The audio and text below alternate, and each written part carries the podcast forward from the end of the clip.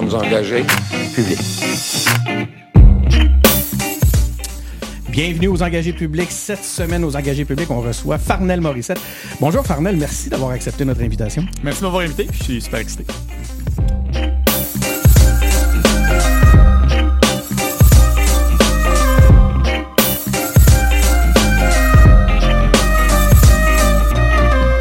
C'est ça, on est avec euh, Farnel Morissette. Euh, Farnel, je te disais qu'on était excité. Je te, te cacherai pas qu'aux engagés publics, on est pas mal tous fans de, de, ton, euh, de ta production. Je sais pas comment toi-même t'appelles ça. J'ai encore de la misère à dire, mais je commence à avoir un peu une idée comment me décrire, mais c'est encore un peu flou. ah, mais ça, c'est intéressant parce que j'ai ça comme question. On, va, on va y revenir, OK? Mais c'est super intéressant.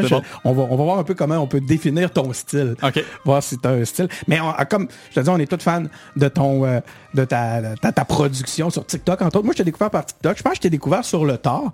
Euh, mais je trouve ce que tu fais fascinant. Je te demanderais une petite chose. Peux-tu rapprocher une petite affaire le micro? Pas toi, juste le micro. Oui, ça va être parfait, pour...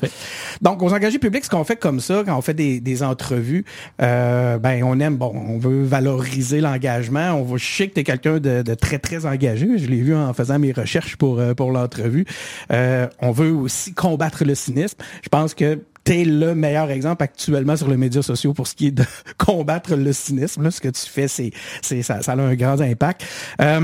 En fait, c'est ça, je me suis écrit comme note en rien. Je dis, Farnel Morissette, c'est la sensation qui redonne foi dans les médias sociaux. je, vais, je vais aller jusque-là. C'est lourd à garder sur mes épaules, là, mais je, je, je, je le prends, je, je, participe à redonner foi, peut-être. Oui. voilà. Mais tu comprends quand même, hein, c'est, euh, c'est, puis je pense même que le monde t'en témoigne de ben, ça. C'est fondamentalement, moi, j'y crois. Alors, quand on y croit, c'est facile propager cette croyance-là. Je, alors moi, moi, je le vois de même. Ah, c'est super. Bon, mais là, OK, on commence avec un, CV, puis euh, T'as quel âge pour le fun, euh, si c'est pas trop indiscret? J'ai 35 ans. T'as 35 ans, puis t'as un sacré CV, OK? Euh, c'est impressionnant. Oui, oui, c'est moi qui le dis. T'es pas obligé, effectivement, de, de, Parce que je sais que j'ai compris aussi que t'étais quelqu'un de très humble, mais tu... Euh, donc, tu, vas avoir... Tu, sais, ton CV parle. C'est pas moi qui, qui, décide tant que ça, mais je le mets en valeur. Regarde Avocat et ingénieur... Euh, OK, excuse-moi. Avocat, es-tu ingénieur? As fait des... Je suis ingénieur, oui. T'es ingénieur? C'est comme, je suis membre de l'Ordre des ingénieurs du Québec, oui. Alors, nous, enfin, nous, sommes, nous, t'as, le, t'as la petite bague. On va laisser en duplex, comme ça, le monde, tu vas pas voir tes, le monde va voir tes réactions. Donc, avocat et ingénieur basé dans la région métropolitaine de New York jusqu'à tout dernièrement. Jusqu'à tout dernièrement, oui. Euh, je, prends toujours le soin de le préciser parce que, parce que je veux pas qu'il y ait de, de confusion là-dessus. Je ne suis pas membre du barreau du Québec. Euh, alors, je suis, je suis avocat à New York, mais euh, à Québec, j'ai pas de qualification là-dessus, mais je suis, je suis ingénieur aussi. Je suis membre de l'Ordre des ingénieurs du Québec. Parce que des fois, je lisais dans mes recherches juriste versus des fois avocat. C'est ça. Alors, généralement, je préfère que les gens disent juriste, juste encore pour pas qu'il y ait de confusion? J'ai un grand respect pour le travail du barreau, pour le travail des avocats qui sont qualifiés en droit euh, au Québec. C'est pas le cas pour moi. Alors, je veux juste qu'il n'y ait pas de confusion là-dessus. Donc, tu as travaillé chez, euh, tu me corrigeras si je ne le dis pas bien, chez Goodwin pendant près de cinq ans, principalement dans le domaine euh, du droit des fonds privés. Oui, euh, près de six ans. Six ans. Donc, réglementation des valeurs mobilières publiques, euh, acquisition et financement de portefeuilles immobiliers, euh, fusion et acquisition dans ce contexte-là aussi. Euh, tu as été consultant pour Digital Opportunity Trust.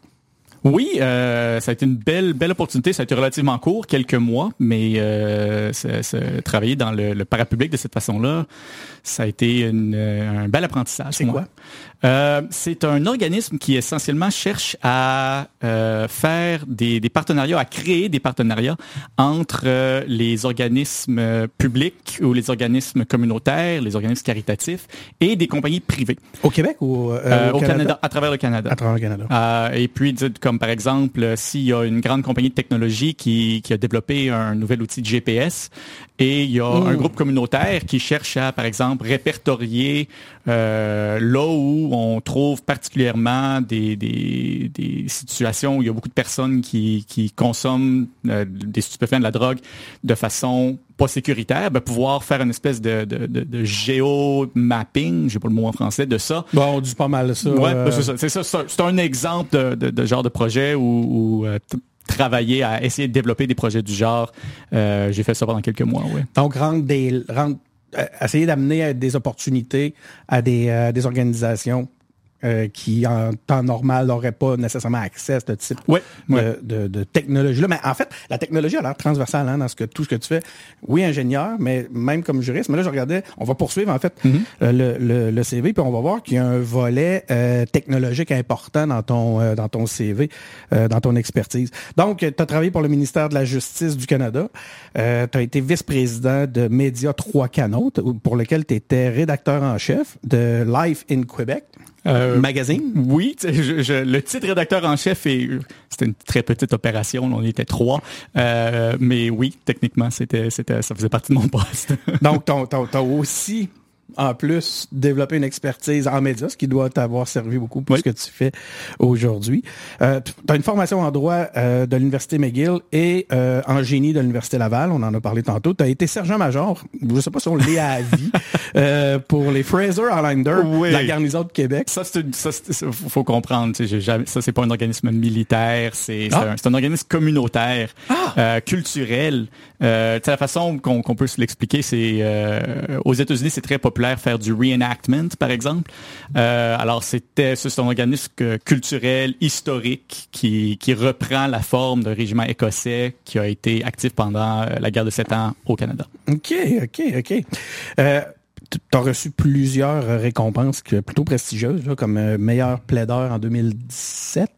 Je Oui, pense. au concours Laskin. au concours Laskin. Euh, je voyais, il y en avait plusieurs autres, mais il y en a une qui avait attiré mon attention dans euh, Rising Star en, pour en 2023. C'est quoi cet organisme-là qui t'a octroyé En l'étoile? 2023, Ben, je, pense en-. Rising, je pense que en 2013, ça se peut-tu? Je me Ah. suis peut-être mal... C'est peut-être moi là, qui ai mal euh, Ouais, ça, 10 ça, c'était quelque chose. euh, je, suis, je suis membre de la communauté anglophone de Québec, et puis euh, dans leur dans leur tentative ou, ou leur- leurs travaux pour essayer d'encourager l'implication communautaire euh, des membres de la communauté anglophone à Québec, il y avait une espèce de, de spotlight qui se faisait sur des, des membres de la communauté qui étaient actifs dans la communauté en général de la ville, puis euh, j'ai été euh, j'ai été sélectionné. Mais j'ai- eu l'impression, quand je suis tombé pour me dire, ben, j'ai vraiment fouillé dans les, euh, les, les, les, les- pas les bas fonds, là, mais dans les petits détails de ce que. Google était capable de me donner pour euh, que je puisse alimenter l'entrevue. J'ai l'impression que c'était dans le que c'était relié à ton travail de juriste, là, justement, cet aspect-là.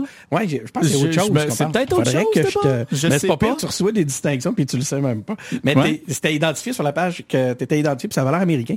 Puis t'étais identifié Rising comme un Raising Star Ah, le. ouais, je pense que c'est une affaire de juriste. Oui, Ouais. il y, y a beaucoup d'organismes qui... qui euh, tu me l'apprends. Euh, il, y a, il y a beaucoup d'organismes qui, des fois, une fois de temps en temps, vont nommer des gens comme ça. ça, ça je pense que c'est- peut-être bien ça, oui. C'est- trop modeste, trop modeste.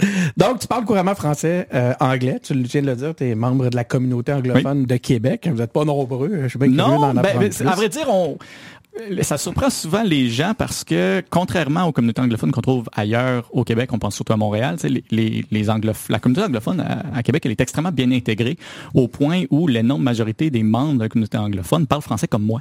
Euh, ce qui fait que dans la vie de tous les jours, on peut, on peut en côtoyer un, puis jamais même le savoir. on, on a l'impression même que la communauté, avec le temps, a un peu perdu de visibilité ou de...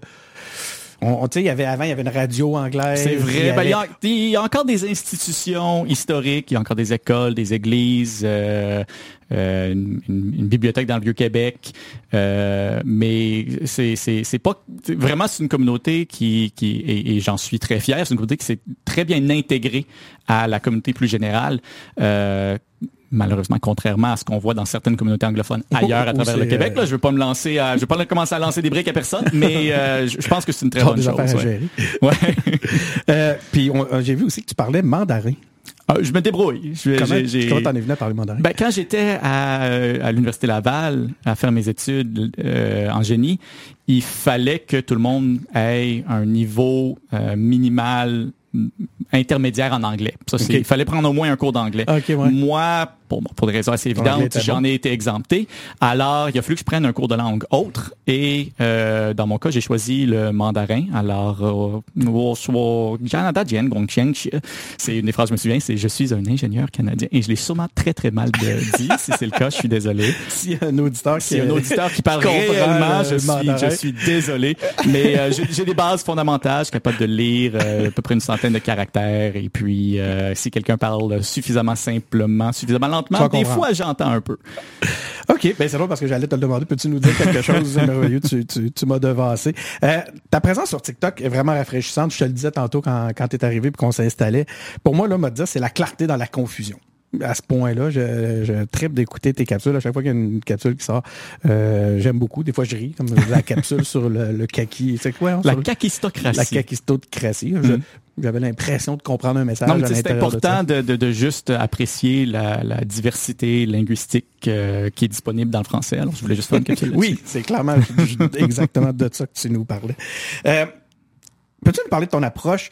Euh, parce que moi, j'ai l'impression que c'est un moyen vraiment efficace pour combattre le cynisme. Je t'ai parlé de, de, la mission des engagés publics. Je pense que je l'ai mentionné parce que ça va être un sujet euh, aujourd'hui qu'on va qui va revenir régulièrement dans notre discussion.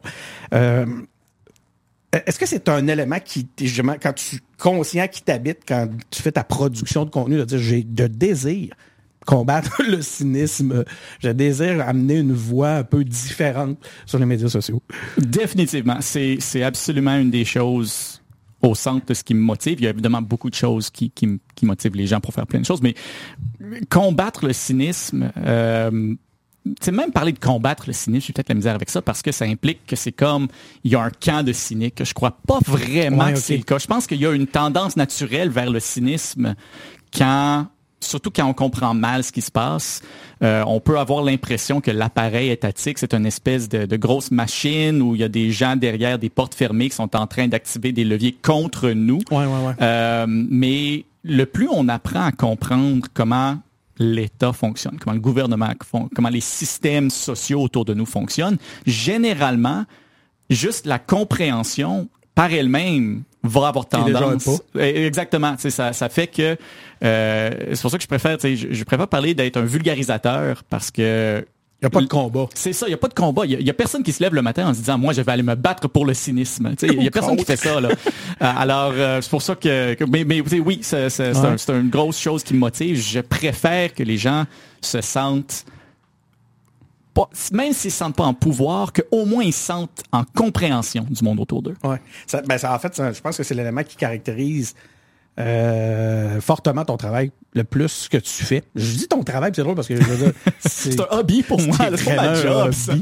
Mais en tout cas, j'utilise, je, vais sûrement le réutiliser. Euh... Ben, c'est du travail. Je sais pas que c'est pas rémunéré, ça veut pas dire que c'est pas du travail non plus. Ouais. Ton, ton, travail médiatique, mais ça caractérise beaucoup, je pense, ton titre parce que c'est une de mes prochaines questions, puis j'en ai parlé aussi tantôt. J'aimerais ça savoir, euh, est-ce qu'on serait capable de, de, de, mettre des mots sur ton style? As-tu un style comme créateur de contenu, tu sais? Puis je pense que c'est un élément qui revient souvent cet aspect-là, savoir que tu refuses la polarisation, tu tu t'installes jamais euh, en, porte-à-faux sur des, t'essaies jamais euh, de, mettre des groupes à, en opposition.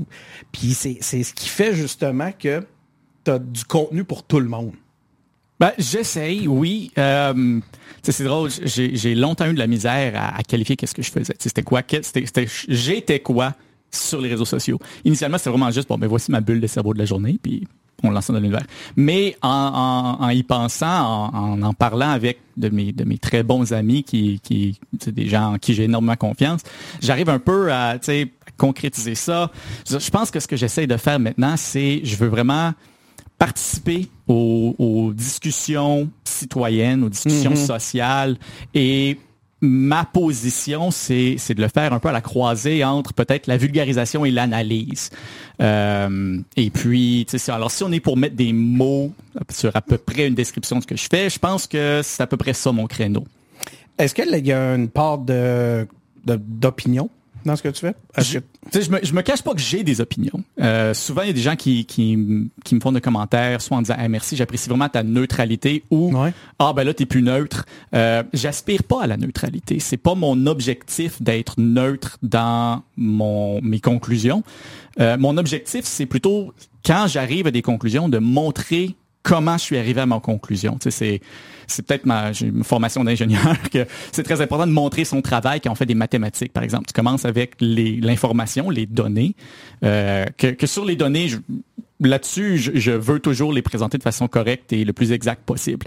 Mais partir des données et arriver à la conclusion, il y a un travail à faire. Et puis ce que j'essaye de faire généralement quand quand je suis dans l'analyse, c'est de montrer étape par étape comment je passe des données pour arriver à ma conclusion. Puis après ça, si les gens sont pas d'accord avec ma conclusion, ben, au moins ils peuvent voir le travail que j'ai fait puis dire ben, je suis pas d'accord avec cette étape-là. Euh, ce qui donne à beaucoup de personnes l'impression que je suis neutre parce qu'ils sont capables de suivre puis ils n'ont pas l'impression que je, que je cherche à leur euh, hein, j'aime pas le mot imposer, que je cherche à leur euh, présenter ben, tout ce que cuit. C'est ça. Je, je veux pas, je veux certainement pas que les gens m'écoutent et disent ah ben vient de me donner son opinion puis je suis obligé de la prendre ou pas la prendre. C'est pas ça Comme mon on voit objectif. beaucoup. Mm. Comme, on, voit beaucoup, en effet. Un paquet de podcasts, dont entre autres les engagés publics, on fait souvent. Ouais. et il n'y a rien de mal à ça, il en faut. Euh, mais, mais c'est pas tout le monde qui a cette capacité-là de le faire comme tu le fais, là, euh, Farnell. C'est impressionnant. Ben merci, j'apprécie beaucoup. Je, je pense beaucoup aussi parce que pour moi c'est je me lève pas le matin pour et je, me pratique pas à me dire bon ben, comment je vais être mieux à présenter mon analyse. C'est quelque chose qui me vient relativement facilement. Puis je pense sincèrement que c'est mon passé d'ingénieur qui ressort un peu parce que le plus j'y pense, j'ai une formation juridique évidemment, puis la, la capacité de manipuler les concepts ben, juridiques, tout ça, euh, oui, ça, ça, ça vient de ça. Meilleur Mais 2017. Le travail de l'analyse, pour moi, c'est dans ma tête, ce que je suis en train de faire, c'est, là, bon, shout out à mes amis ingénieurs, un diagramme de corps libre. Un diagramme de corps libre, qu'est-ce que c'est? C'est une représentation physique d'une partie d'un système sur lequel on est capable de montrer toutes les forces externes, puis on peut les, euh, faire la partie aussi grosse ou aussi petite qu'on veut pour voir comment tous les éléments à l'intérieur d'un système plus large interagissent pour après ça le remonter ensemble et arriver à une vue d'ensemble. C'est, je fais cette approche-là, mais au lieu de le faire à des systèmes physiques, je, mm-hmm. je, la, je, le fais à des systèmes sociaux, des systèmes juridiques, des systèmes politiques. C'est ça.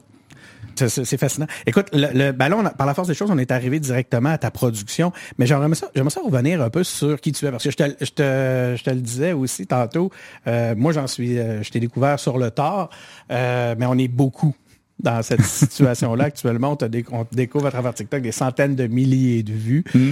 Puis tu sais, une de mes grandes surprises, ça a été que tu un gars de Québec. Oui. Je t'ai écrit, euh, j'étais comme, m'attendais, je me suis dit, il va être à New York, on va se faire, on va faire ça à distance s'il me répond. Mm. tu sais. Puis comme, ben non, j'étais à Québec, euh, veux-tu que je passe après-demain? Je suis là, ben oui, on va, on va, ça va être super. Un bon moment. fait un gars, ouais, le timing était super mm. bon. Donc c'est un gars de Québec, tu es un gars de la communauté anglophone, tu nous l'as dit. Euh, et, euh, Là, moi, en poussant mes petites recherches, j'ai vu que euh, Farnell Morissette, c'est ton nom de famille. Oui, ma mère est Madame Farnell, mon père, Monsieur Morissette. Puis ton prénom, c'est Simon. Euh, parmi, parmi mes prénoms. Oui, c'est le prénom le plus commun, mais oui. Mon, mon, nom complet, c'est Michel William Alexandre Simon Farnell Morisset. C'est ce qui est sur mon baptistère, sur mes documents officiels.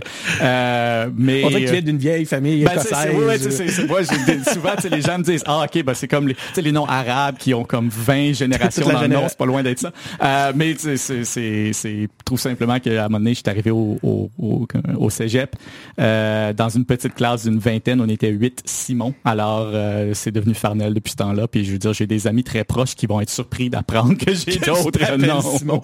Mais tu sais, c'est comme, tu, sens pas qu'on t'appelle par ton nom de famille, une familiarité, non, c'est ça. C'est rendu tellement normal. Je veux dire, quand je suis arrivé à New York, il fallait que je me présente officiellement dans mes documents pour être admis au barreau de New York. Et instinctivement, dans prénom, j'ai écrit Farnell. Et puis après ça, je, me suis rappelé, OK, alors bon. Ben, alors. Substitution. ouais, c'est ça. Mais c'est, euh, pour moi, ça, ça, ça fait tellement longtemps que c'est Farnell que dans ma tête, c'est juste ça mon prénom. je le disais tantôt, tu es quelqu'un de très impliqué. Euh, tu nous as parlé de, l'importance pour toi. Ben, en fait, tu nous as même fait mention de quelques implications au sein de la communauté anglophone mm. de Québec. Tu es fier de ton d'appartenir à, cette communauté-là. Tu as été sur le board de Voice of English Speaking Québec. Oui. Voice of English. Ça, ça, hein, c'est Voice of English Speaking. Oui, Voice of English Speaking Québec, oui. Une organisation qui, qui se consacre à l'accueil des, euh, des nouveaux arrivants anglophones pour les aider à intégrer la... Oui, euh, et, je veux dire ça, c'est un organisme qui, qui fait très attention pour bien clarifier que ce n'est pas, c'est pas un lobby. Euh, c'est vraiment c'est un organisme communautaire qui aide beaucoup de, de, de, membres de la communauté anglophone qu'on peut appeler la communauté anglophone historique, disons les gens qui parce qu'il y a longtemps eu une communauté anglophone à Québec euh, pour pour maintenir les institutions, pour maintenir une, une, une présence sociale et culturelle de cette communauté là, et aussi par la bande, par le fait que c'est une communauté bien établie qui, qui, qui a beaucoup d'expérience à Québec et qui est anglophone, ben c'est c'est devenu un peu l'organisme qui fait ou qui vise à faire beaucoup d'accueil d'immigrants qui viennent de partout dans le monde, pour qui l'anglais est probablement même pas la première langue, mais qui parlent mieux anglais que Ouais, ouais, français. Alors, ça, fait le, c'est ça, ça fait le pont entre euh, les, les immigrants qui, qui arrivent à Québec et qui évidemment veulent souvent très rapidement apprendre le français, mais au début, on a besoin d'un dentiste, on a besoin de, de- de- alors aider ces gens-là à, à faire cette intégration-là, euh, c'est une émission que se donne euh, le Voice of Speaking Québec. Vous faites ça en partenariat. Oui, ils font ça? Je sais pas si c'est encore. euh, je je suis encore membre, mais je suis plus, ça fait plusieurs années que je suis sur le board. actif, ouais. là, t'es peu. La, la- j'ai vu que vous aviez comme partenaire là, des, des secrétariats euh, dans des euh, qui, qui- relèvent de certains Mhm. ministères puis tout ça. Vous avez des, euh, des, des- des partenaires au point de vue gouvernementaux. Est-ce que tu as euh, je sais pas, j'aurais dû pu faire la recherche, je vais te le demander, c'est plus simple. As-tu un, un- des comptes euh, sur les médias sociaux consacrés à, où tu ne fais que des capsules en anglais? Oui, j'ai un compte anglophone. Euh, sur TikTok. Il Il- il- il- avait- je je- je- je l'alimente beaucoup moins, mais euh, mon, mon- j'ai un compte anglophone sur TikTok et un compte anglophone sur Instagram où je republie mes vidéos de TikTok. Euh, mais c'est du contenu très, très différent. Mon compte anglophone, mon objectif, c'est de communiquer d'un point de vue québécois en anglais. Euh, parce que c'est le genre de choses que, que, Wow. que ça, Ça c'est ça, ça manque. Et, et Ça- ça fait que, je veux dire, je, je l'ai, réalisé surtout en vivant à New York. Une fois de temps en temps, il y a des nouvelles qui sortent du Québec, mais c'est des nouvelles qui sortent du Québec par l'entremise généralement des médias anglophones canadiens pour ensuite se rendre à New York. Puis là, je suis comme, il y a- il y a une distorsion qui s'est faite, pas intentionnellement, mais juste par le fait qu'il y a une barrière linguistique, une barrière culturelle. Le, le travail d'explication est souvent laisse peut-être un peu à désirer vu d'un point de vue de quelqu'un qui est interne à la communauté québécoise. Alors, euh, je- je- j'ai aussi un compte qui fait ça, mais c'est il est beaucoup moins actif. Non. c'est ça. Puis aussi, je me demandais en termes de euh, de- de- de- de- de- d'audience, ça ressemble à quoi? Euh, j'ai, je pense que j'ai 8000 quelques abonnés sur mon compte Versus? TikTok. Euh, 56 en, 56 000, oui, en français.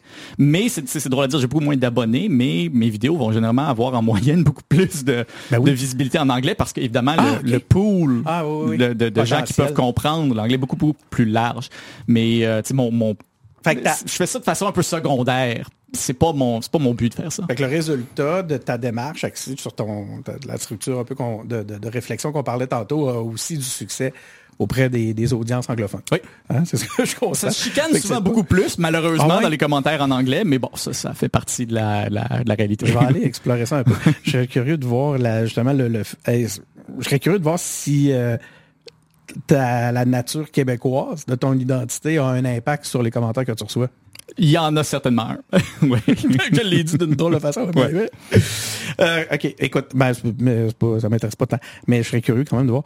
Euh, euh, OK, écoute, il y a tellement de choses. La- la- un, un autre élément qui m'a marqué beaucoup de ta, de ta création de contenu, c'est... Là, j'ai utilisé dans mes notes le mot combattre, mais je vais essayer Mhm. d'arrêter de l'utiliser. Mais le- on entend souvent des gens qui, euh, qui soit euh, donnent leur opinion ou argumentent sur les médias sociaux, euh, puis on a souvent l'impression que c'est pour se donner une position où ils peuvent avoir un sentiment de supériorité intellectuelle de par leurs propos ou leur on ne le sent pas du tout chez toi. Puis même j'ai l'impression que c'est une chose que tu consciemment s- travailles à ne pas pour toi, c'est pas une satisfaction, c'est pas un objectif à atteindre, le, sentiment. tu, ne te complais pas d'un sentiment de supériorité intellectuelle. Est-ce que j'ai une perception euh, pour laquelle je suis, euh, je suis dans le champ ou c'est quelque chose qui, effectivement, consciemment, tu... Ben, c'est plus que. Un, tu sais, un diplôme, c'est un bout de papier, en fin de compte. Euh, c'est un bout de papier qui atteste à certaines études, mais fondamentalement, moi, j'ai jamais été convaincu par quelqu'un qui est venu me voir puis il m'a dit Je suis un expert, alors c'est ça. Quand je vais voir le médecin, je fais confiance au médecin parce qu'il connaît ça mieux que moi, mais ça veut pas dire que je suis convaincu. Tu je vais le faire parce que mm, il y, a- une expertise. Mais dans les questions sociales, la société nous appartient tous. Euh, on est tous responsables pour la société, puis c'est une responsabilité qu'on peut déléguer jusqu'à un certain point, mais on peut pas le déléguer complètement. Alors, le fait d'avoir une expertise en soi est pas suffisante. Euh, est pas suffisant, pardon. Et c'est pour ça que je, il y en a des gens qui le font, là, qui font leur TikTok puis ils ont leur diplôme derrière eux. C'est pas ça mon intention parce que comme je disais, c'est pas convaincant. Puis si c'est juste une, un fait qui nous est donné de façon externe, ben c'est comme s'il était juste assis sur notre tête plutôt que rentré dans notre tête.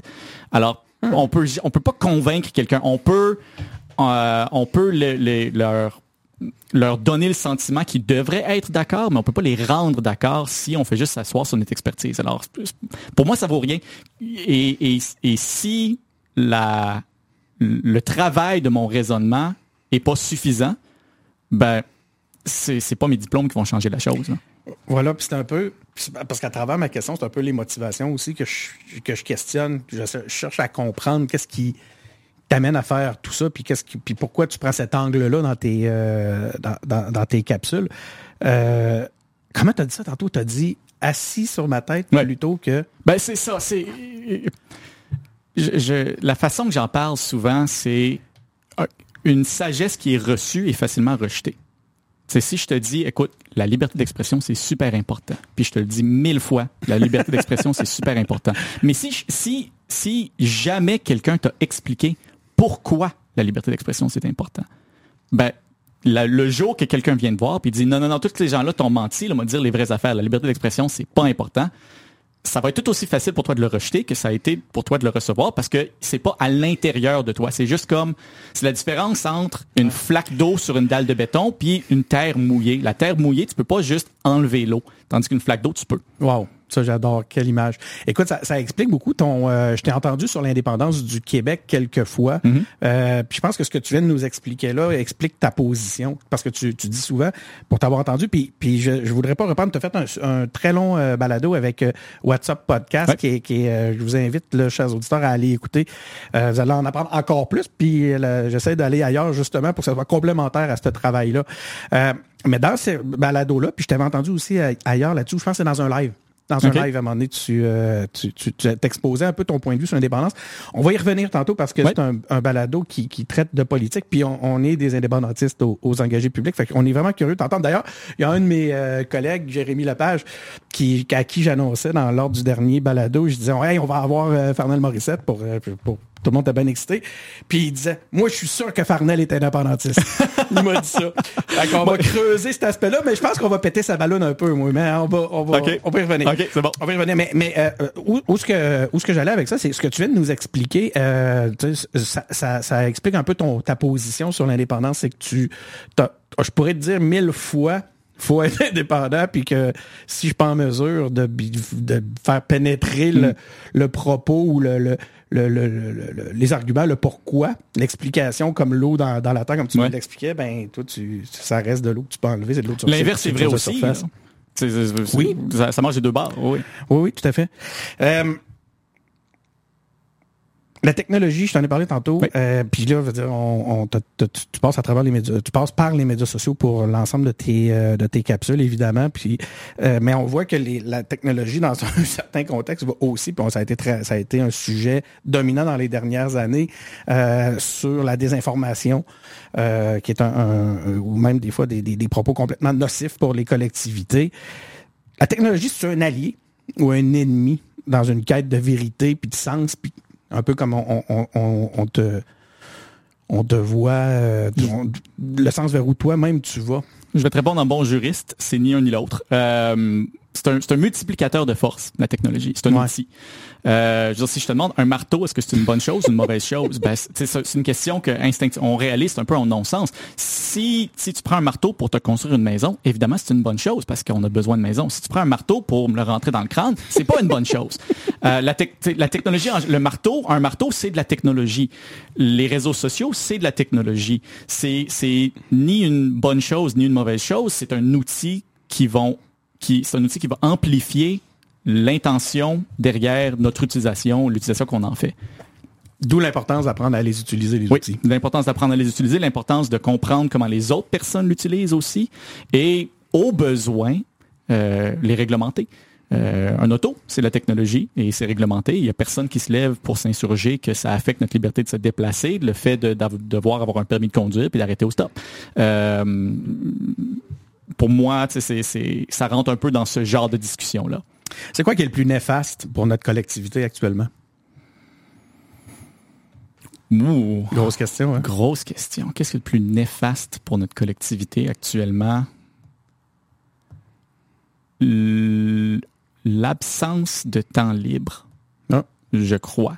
Euh, dans le sens que quand on sent qu'on n'a pas le temps libre nécessaire pour s'intéresser aux choses qui nous affectent, on peut être certain que quelqu'un d'autre qui va s'intéresser aux choses qui nous affectent à notre place. Euh, Chartrand, si vous occupez pas de la politique, la politique, la politique va s'occuper de vous. Exactement. Euh, j'ai- j'ai- une, une des choses que j'ai beaucoup aimé, j'ai dans, dans- dans mes cours de, de droit, on a fait un- une section de philosophie, euh, philosophie du droit où on parle de plein d'autres, plein de façons de faire. Puis j'avais un de mes, un de mes, mes, mes profs qui était excellent, Daniel Weinstock, que j'apprécie énormément, qui a dit, tu sais, puis il citait évidemment un, un autre penseur, mais il disait un des problèmes du, du, du socialisme, c'est que ça prend trop de jeudi soir. Euh, alors, et, c'est vrai, et je comprends. Puis, dire, ça, c'est un argument qui se dit du socialisme, mais ça, s'applique à toutes les formes d'implication dans l'État. Il faut avoir du temps libre pour pouvoir le faire. Il faut avoir du temps libre, même à, avant même de parler de l'intérêt, parce que souvent les gens disent ah je trouve ça plate, ça m'intéresse pas, mais je comprends quelqu'un qui travaille toute sa journée, qui est fatigué, qui a travaillé un, un 8, 9, 10 heures dans le cadre, si on inclut le temps que ça lui prend pour se rendre au boulot, qui après ça arrive à la maison, puis euh, tu c'est c'est deux personnes dans un couple qui travaillent tous les deux, sont tous les deux fatigués. Bon, les enfants, manger, tout ça, à la fin de la journée, il reste, la plupart des gens ont 15, 20 minutes pour eux. Là. Comment t'es supposé t'intéresser à s'assurer Comment t'es supposé t'intéresser à la politique Ouais. quand t'as 20 minutes par jour? C'est clair que ça va pas se faire. Alors, qu'est-ce qui arrive? Ben, la politique va s'occuper de vous. Puis je pense que pour moi, le plus grand danger, c'est l'absence de temps libre euh, pour s'occuper des, des choses plus importantes que ce qui est immédiatement devant notre nez maintenant. Et j'en j'en prends à personne de pas avoir le temps. Il y a personne qui choisit ça. Là. Non, non. Mhm. Alors, c'est- pour répondre à la question, je pense que ça, c'est c'est présentement le plus gros danger. Tu as travaillé pour le ministère de la Justice du Canada, euh, en particulier sur des technologies émergentes comme l'intelligence artificielle et euh, la blockchain. Euh, c'est quoi l'impact de ces technologies-là? Parce qu'on en parle beaucoup, ça inquiète. Hein? Bon, la blockchain, Mm. ça a donné... Ben là, je parle, moi, là, là, j'avais en tête les, les crypto-monnaies, mais c'est beaucoup plus large. Oui, beaucoup je, plus pas- large. je, me- je me- je voudrais pas laisser l'impression que c'est- je veux pas tomber dans, dans ce lieu commun-là, mais là, c'est, c'est, c'est quoi les grands constats que tu en tires à savoir? Est-ce que y a-tu des dangers à l'intérieur de ça? Parce que c'est le questionnement actuellement, et ça, ça, ça va trop vite. C'est drôle parce que tu viens de Mm. parler de temps ça va trop vite. euh, et collectivement, est-ce qu'on n'est pas en train de refaire l'erreur qu'on a fait avec les médias sociaux, à savoir, wow, à savoir euh, qu'on s'en est pas occupé quand c'était le temps, on n'a pas légiféré quand c'était le temps, on s'en est pas collectivement occupé quand c'était le temps. Puis là, on est prêt à essayer de remettre la pâte dans le Ouais. tube. Est-ce qu'il est en train de nous arriver la même chose avec les technologies comme l'intelligence artificielle? Et, et pourquoi pas la blockchain si tu... euh, mais je ne le vois pas dans, dans la même euh, optique, là, mais je, je te laisse euh, me le dire si c'est le cas. Mais est-ce que actuellement on est en train de l'échapper? Je pense que l'échapper non, mais il faut être conscient de qu'est-ce que ce qu'on appelle présentement l'intelligence artificielle. Euh, ça serait plus exact et je pense que ce serait peut-être plus utile si on parlait de, de, de modèles hum, de auto-renforcement statistique.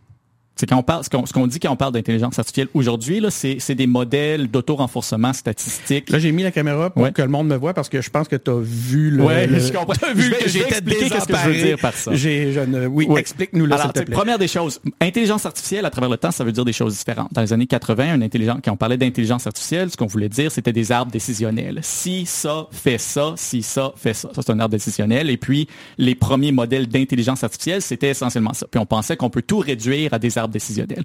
Éventuellement, on est arrivé à, non, apparemment, la, la cognition humaine est beaucoup plus compliquée que des simples arbres décisionnels.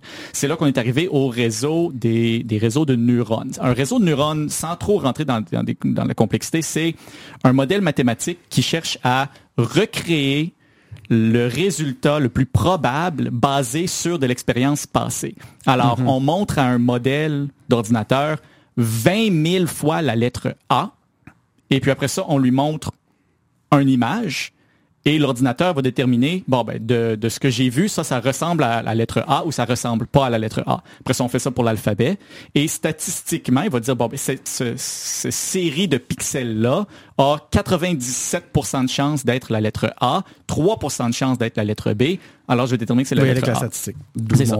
Et, alors ça, c'est une hyper simplification. Mais essentiellement, on entraîne des modèles à reproduire des décisions ou reproduire des, des résultats passés sur des données qui sont déjà pré-triées. Alors après ça, le modèle peut voir des nouvelles choses et dé- déterminer, bon, ben ça, ça, statistiquement, c'est plus probablement telle chose ou telle autre chose. Quand on parle de, de, de, de modèle prédictif. C'est ça. Un modèle prédictif, c'est un modèle statistique qui, qui fonctionne par, par renforcement. Le, le danger avec ça, c'est c'est quoi les données qu'on donne à la base? Et puis, je me souviens, quand je travaillais pour, pour Justice, une des choses que j'ai fait un peu en- de façon exploratoire, euh, j'ai créé moi-même mon un, un réseau de, de neurones, un, un modèle prédictif très, très simple. Mon but, c'était juste pour moi-même comprendre comment ça fonctionne. Et je voulais lui enseigner, je voulais me créer un, un- un- un- une intelligence artificielle qui était capable d'identifier des visages. Chose que aujourd'hui, les, les- ça c'est trivial pour les intelligences artificielles modernes, là, mais, mais juste moi-même, je vais le comprendre. Alors, à base des mathématiques brutes, j'ai créé un modèle qui faisait ça et il me fallait des visages. Alors, je suis allé chercher une banque de données de visages qui étaient déjà toutes cadrées exactement de la même façon, euh, dans la, la même lumière, toutes exactement de la même taille. C'est très simple. Je suis allé chercher les photos des 338 députés euh, au Parlement parce qu'ils sont toutes parfaitement cadrés. Puis là, j'ai passé ça dans mon modèle. Et mon, mon modèle était extrêmement bon à identifier des visages d'hommes blancs. Ce qui est un problème. Oui. Parce que les données que j'avais données à mon modèle, c'était c'était majoritairement ça. Euh, alors ça, ça- ça, selon moi, c'est le danger, c'est que avec ces intelligences artificielles-là, on, on- on est essentiellement en train de, Reproduire le, le, le passé à l'infini. on est en train d'enseigner à, à des robots à recréer les billets humains, mais là, parce que ça sort d'un ordinateur, on va penser que c'est neutre. On a vu euh, cette semaine, je suis tombé sur une vidéo qui faisait cette démonstration-là avec Midjourney, où il lui avait posé la question, tu l'as peut-être vu, où il posait la question à Midjourney, décide-moi un, un, PDG. Ouais, c'est un homme c'est blanc. un homme blanc. Euh, euh, euh, Fais-moi, euh, je dis décide-moi, en tout cas, on se comprend. Mm. Décide-moi, je vais continuer avec ça. Décide-moi un, un spécialiste des mathématiques. C'était un asiatique. Ouais. Euh, ainsi de suite.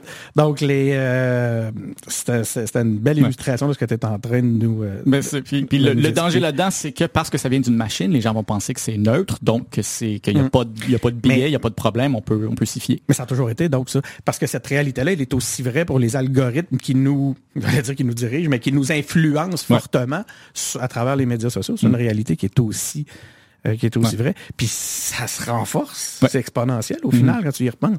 C'est- C'est c'est fascinant. Euh, Écoute, tu as une autre expérience, tu as été attends un peu, t'as, euh, une expérience en ingénierie Oui. dans le domaine de la durabilité du béton. Oui, Simco Technologies, cinq très belles années de ma vie. Ah, OK, t'as- Ouais. c'est dans une entreprise? C'est dans une entreprise à Québec, dans, le- dans le parc technologique, oui. Parce que là, moi, le, le- le- je, je- je- ma- je présumais, mais c'est- en fait, c'est une question que tu avais travaillé avec Michel Pigeon par l'Université Laval, ingénierie, durabilité Pas, du... pas directement, mais euh, C'est ton, ton professeur, C'était, c'était- oui, c'était, je veux dire, j'ai, j'ai, oui, oui, j'ai, interagi avec lui de cette façon-là, là, mais je veux dire, euh, j'étais un océan, j'étais une vague, de- une, une- j'étais une face dans, dans une mer. Ok, t'as de- pas- c'est pas quelqu'un avec qui tu C'est sais, il, il me reconnaîtrait pas. là. Parce que tu as aussi été euh, directeur de campagne de, pour Joël Lightbone. Que là, tu vas chercher à Ouais. faire un lien avec un réseau libéral. Non, non, Parce malheureusement, pour, pour non. pour nos auditeurs, Michel Pigeon, ancien recteur de l'Université Laval, a aussi été député pour le Parti libéral du Québec euh, dans Charlebourg. Ça a été mon député. OK. Euh, pendant. Puis là, là, j'étais dans le complot. Je me disais, oh, ça y est. euh, Ça va pas si loin que ça, non. Farnell, c'est de même que Farnell est arrivé dans le, dans la, la- le, le réseau libéral. Mais en fait, parlons-en alors de, de le béton m'intéresse plus ou moins. C'était vraiment le, le, les- le point avec euh, Oui. Michel Pigeon. Mais à moins que tu me dises, Denis, il y a vraiment des choses sur le béton que je dois Ah, ben, dire. je, je pourrais en parler en long et en large du béton, mais c'est, pas, On va laisser c'est faire. pas le sujet. là. Parfait. On va être sûr que plus personne nous écoute à la fin de la... On va parler béton. Euh, on serait pourrait être surpris. Euh, en fait, c'est ça, parce que je- j'essayais de comprendre la lignée libérale. Ou Qu'est-ce qui t'a amené euh, à être directeur de campagne pour Joël Lightbone dans Louis Hébert en 2015?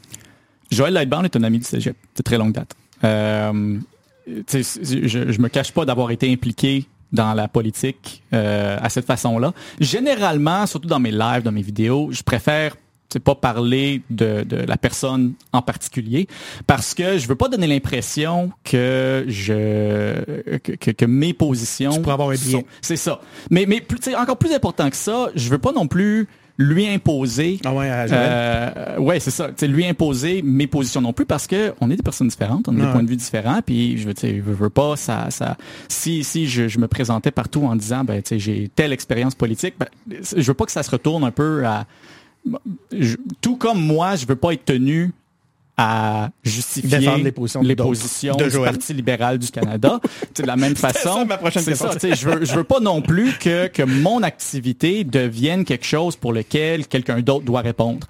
Euh, mais c'est ça, c'est, c'est, on est des amis euh, du Cégep, on s'est rencontrés quand, quand on était euh, au Cégep St. Lawrence. Euh, sa première campagne électorale, c'était un inconnu et, il y avait besoin d'une équipe. Et on l'a eu en entrevue, hein? Ah oui? engagés publics. Ah, je savais pas. OK. Ben, une entrevue catastrophique. J'ai eu des problèmes de. En fait, je pense que lui, il y a eu des problèmes de réseau. On était à distance, c'était pendant le confinement. Oui, évidemment. Mais ouais, c'est alors en tout cas, c'est un ami de longue date. Euh, et puis il, me décide qu'il veut faire ça. Qu'est-ce qu'on fait quand un ami nous demande de l'aide? On dit oui, puis. Ok, t'as carrément demandé de devenir son. Ouais.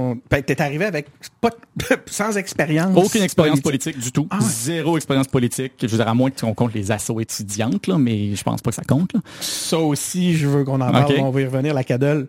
Oui, ok. Euh, on va y revenir. Oui. Euh, c'est quoi tes, tes constats? Qu'est-ce que tu as, qu'est-ce que as retiré de, qu'est-ce que tu as appris de la politique canadienne à partir de ton expérience avec euh, Joël dans cette, comme directeur de campagne? Beaucoup de choses. Moi, fondamentalement, je je me suis pas engagé à, être directeur de campagne parce que j'étais un rah-rah parti libéral. T'sais, je le suis toujours pas, en toute franchise. Pas, j'ai évolué dans ce domaine-là. C'est des gens que je connais beaucoup. Il y a des très bonnes personnes là-dedans, mais ma vision de l'implication politique, c'est d'abord des personnes, parce que ça devient trop facile si on commence à voir la politique purement comme une question de parti politique, de perdre de vue qu'il y a une responsabilité individuelle là-dedans qui va du député jusqu'à le militant de base. C'est, on a une responsabilité personnelle qui doit dépasser la partisanerie. Alors, quand je me suis impliqué, c'était pour faire ça. Écoute, le, là, celle-là, je t'en sors une que tu vas dire où c'est que tu as pogné ça. J'ai hâte, OK. Je m'identifie plus aux personnes qu'aux partis en tant que tels. Les positions des partis changent en fonction des personnes qui sont là. Citation. Je me souviens de cette citation-là. Farnell, oui, Morissette. De, dans le Yes Success Stories de Voice of English Speaking Quebec, quand j'étais à l'Université Laval m'en souviens. OK, au moins, au moins, je suis conséquent avec moi-même. Ben, t'es, écoute, t'es arrivé et c'est ce que t'es en train de me dire. Ouais. Euh, OK, mais OK, c'est, c'est, c'est, euh, c'est. Euh, j'ai une autre question. Euh, mais en fait, OK. Louis Hébert, oui. c'est Jean Talon. C'est plus ou moins. C'est la moitié de Jean, Jean Talon. C'est la moitié de Jean Talon. Jean Talon, c'est la moitié de Louis Hébert, oui. Ouais, c'est ça. Il est plus, plus grand, Louis Hébert, évidemment. Ouais. Là, en ce moment, on va se lancer. Ben, je pense que c'est hier. C'est commencé, hier, commencé la, la, partielle. On, est, on est en partiel et toutes les parties vont euh, vont lutter pour euh, faire élire leur candidat dans, dans Jean Talon. Euh, avec ton expérience euh, de, de, la campagne qu'on est, dont on parle, euh, ton expérience maintenant de Louis Hébert, donc par mm. extension une partie de Jean Talon. Ouais. J'en ai quand même fait trois campagnes dans Louis Hébert. Là. Je, m'en sors ah, oui? oui, oui. J'ai fait 2015, 2019, 2021.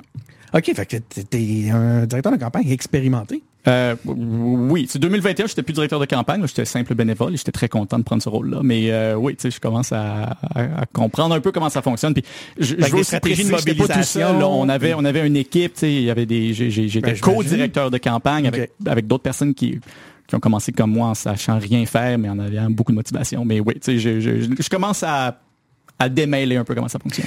Euh, je viens de me rendre compte que je t'ai même pas laissé aller au bout de ta réponse de tantôt. On va y revenir. Mais okay. j'ai tellement de questions, Fernand, tu peux même pas savoir. Ah, moi, moi, moi, je suis très content de suivre. Hein? tout, tout, ça est, est, est, incroyablement intéressant. Mais euh, on va, je vais rester pour, sur Jean Talon, puis euh, je reviendrai tantôt sur tes apprentissages en politique. De toute façon, on va pas tout réunir ça dans le même, euh, dans le même lot. C'est bon. Euh, mais là, si t'en avais, ben en fait, ça, ça fit. Tiens, ça serait quoi tes, tes conseils là à, au directeur de campagne à, pour prendre Jean Talon? Qu'est-ce que tu, si t'avais un conseil à donner à, à toutes ces équipes-là qui sont sur le, le, le qui viennent de prendre le départ d'une campagne, ça serait lequel? Ce serait de mettre le candidat d'avant et puis le plus possible assurez-vous, plus je parle au directeur de campagne, mm -hmm. je vais regarder. Parle-le. Assurez-vous de ne pas laisser le Parti national central gérer votre campagne. Ça serait ça mon conseil. La raison pour ça, c'est et ça c'est particulièrement vrai à Québec, Wow. particulièrement Ouais. vrai dans, dans Sainte-Foy et Sillery, euh, où on trouve Jean Talon.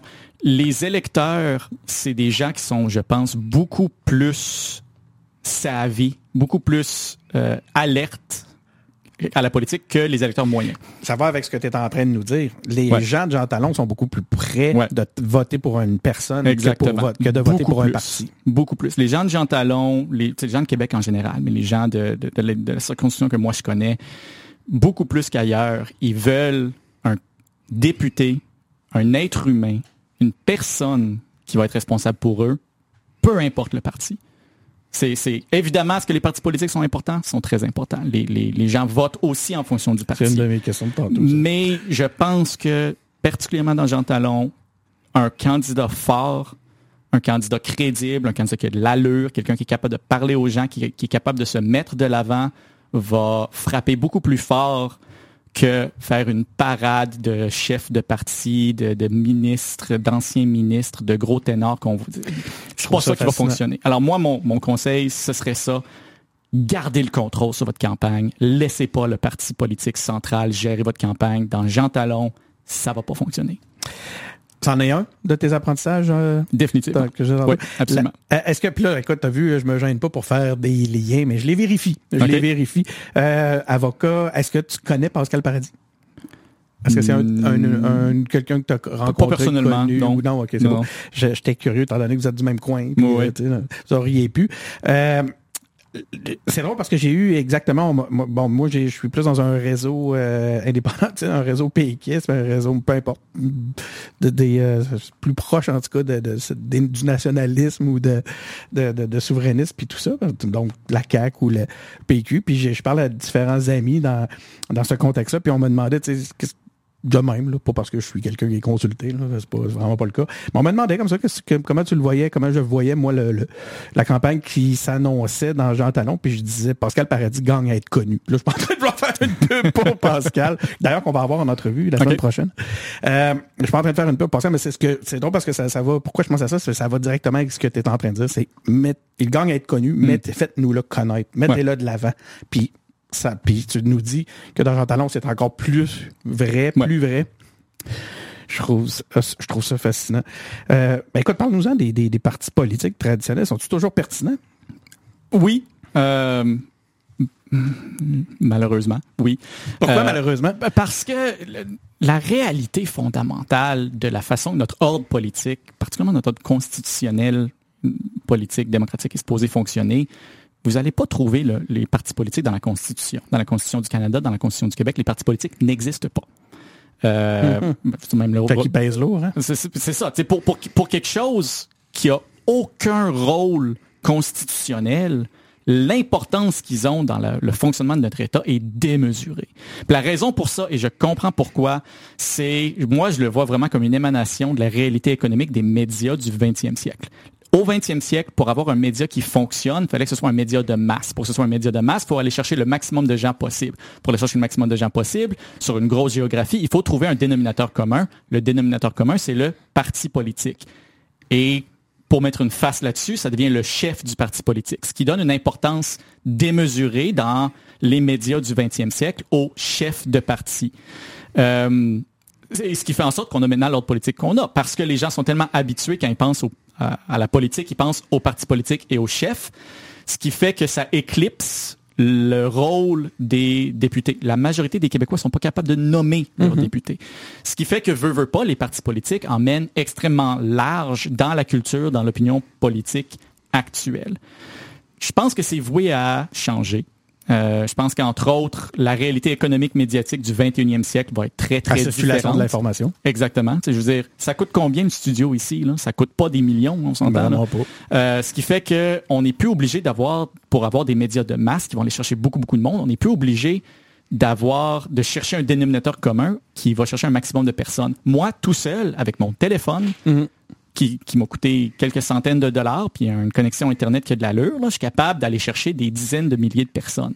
Euh, on n'est plus dans une réalité médiatique où il faut absolument parler à un, à un maximum de personnes, ce qui fait qu'on n'a plus besoin de dénominateurs communs pour être économiquement viable. Ce, que, ce qui permet à des députés individuels qui ont des personnalités fortes de ressortir du lot de tirer leur épingle du jeu, puis on en voit déjà qui font ça présentement.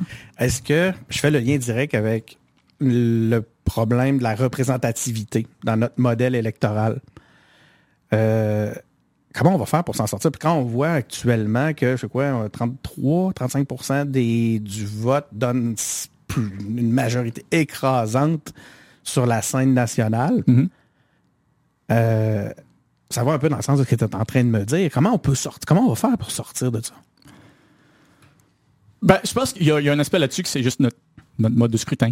Euh, ah, euh, oui. Oui. Euh, le, mode de scrutin actuel qui, est un, qui, mène à justement, on le dit, 35% des votes, 100% du pouvoir à l'Assemblée nationale. Fonctionnellement, j'aime pas que c'est le vrai, j'aime pas que c'est le cas, je pense que c'est pas entièrement vrai, mais c'est largement vrai. Euh, passer à un système de, scrutin qui n'est pas dans cette optique-là. il y a beaucoup de gens qui vont me dire, ah, ben, ce qu'il nous faut, c'est un système proportionnel. J'ai beaucoup de réservations avec un système proportionnel parce que je pense qu'un système proportionnel vient ancrer le pouvoir des partis politiques en avant des députés individuels. Parce que si le député vaut, si le député doit sa place à sa position sur la liste qui lui est donnée par un parti politique. Il va travailler pour qui? Il va travailler pour le parti et non pour, pas pour ses électeurs. Hmm. Euh, je pense que moi j'ai fait d'ailleurs j'ai fait une vidéo là-dessus, c'est une vidéo qui est vraiment pognée, j'étais assez content. Je pense qu'un système de vote préférentiel aurait certainement sa place. Euh, je pense qu'on peut avoir un élément de proportionnel dans des endroits où, par exemple, je pense que dans les dans les villes, particulièrement les grandes villes, où je veux dire à Montréal, tu peux vivre dans une circonscription, travailler dans une autre circonscription, puis aller manger au resto dans une circonscription différente entre les deux. la notion des circonscriptions est peut-être un peu moins claire dans, dans les régions très urbaines. Moi, j'ai grandi dans une région rurale où la notion de circonscription est super importante et puis parce qu'il y a une homogénéité. Parce qu'il y a une homogénéité. Parce qu'il y a une communauté. Parce qu'il y a une. C'est assez grand que les gens se connaissent.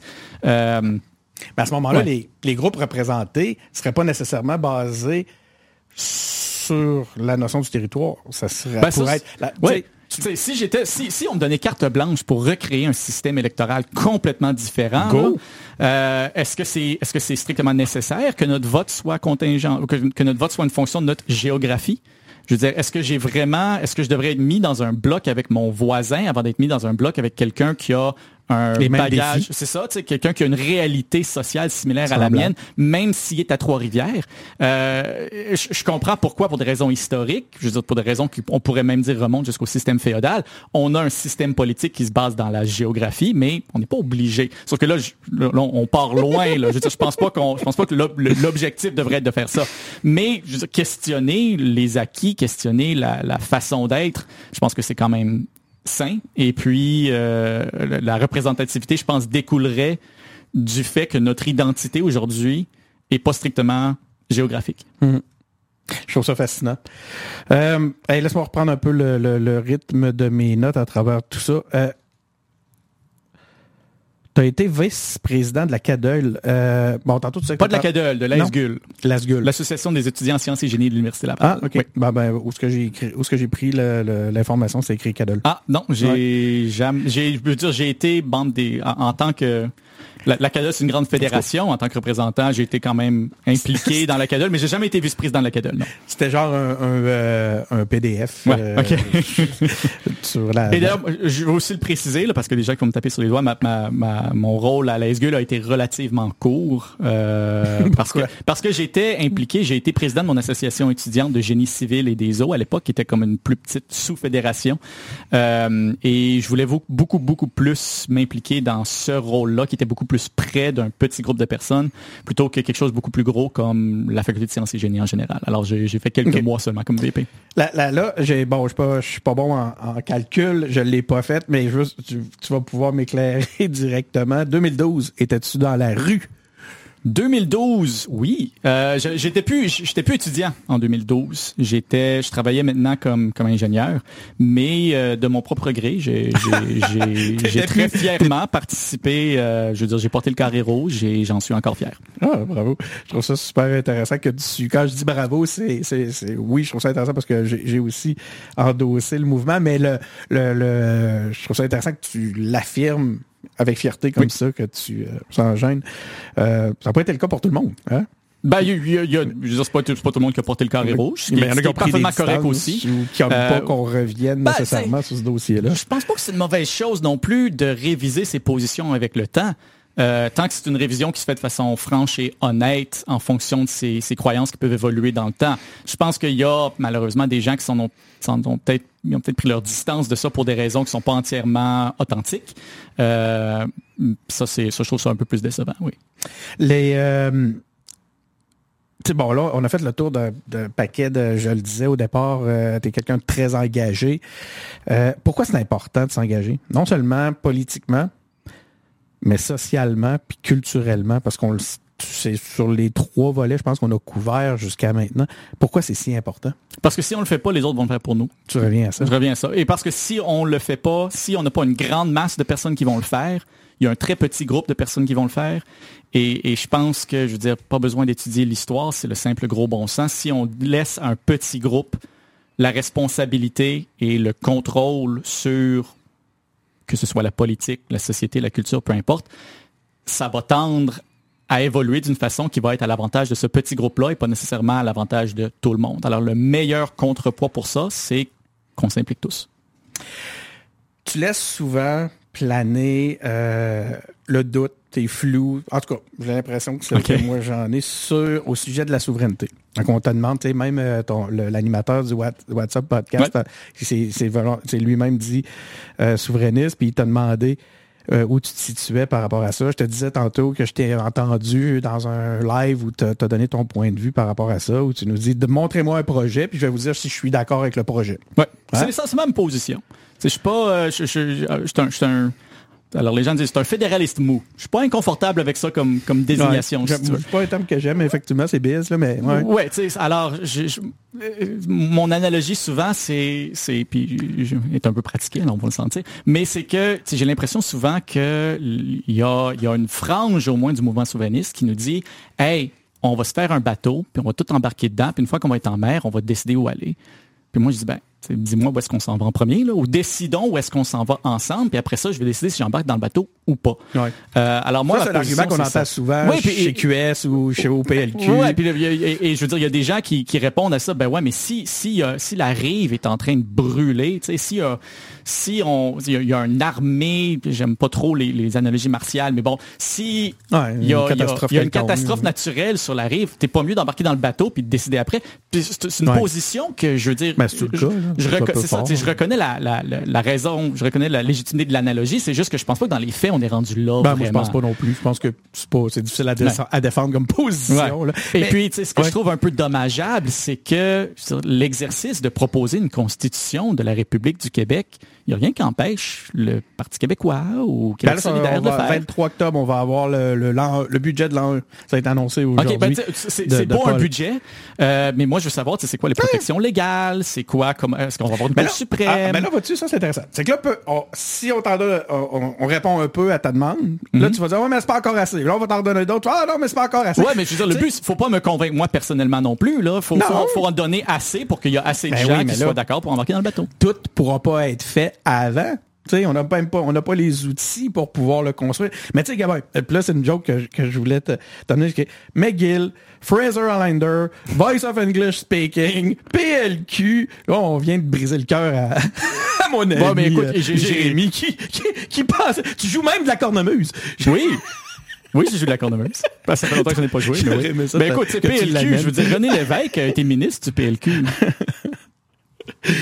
Mais compte tenu des spécificités là, de la nation québécoise, il y a pas, tu crois pas que la souveraineté pourrait être un bon véhicule pour l'affirmation nationale, pour la survie de la langue française en Amérique, euh, pour améliorer la société même sur certains aspects? Tu sais, pourquoi moi, c'est c'est cette notion-là de dire réglons tout, puis après ça, je te dirai si j'embarque. Il n'y a pas.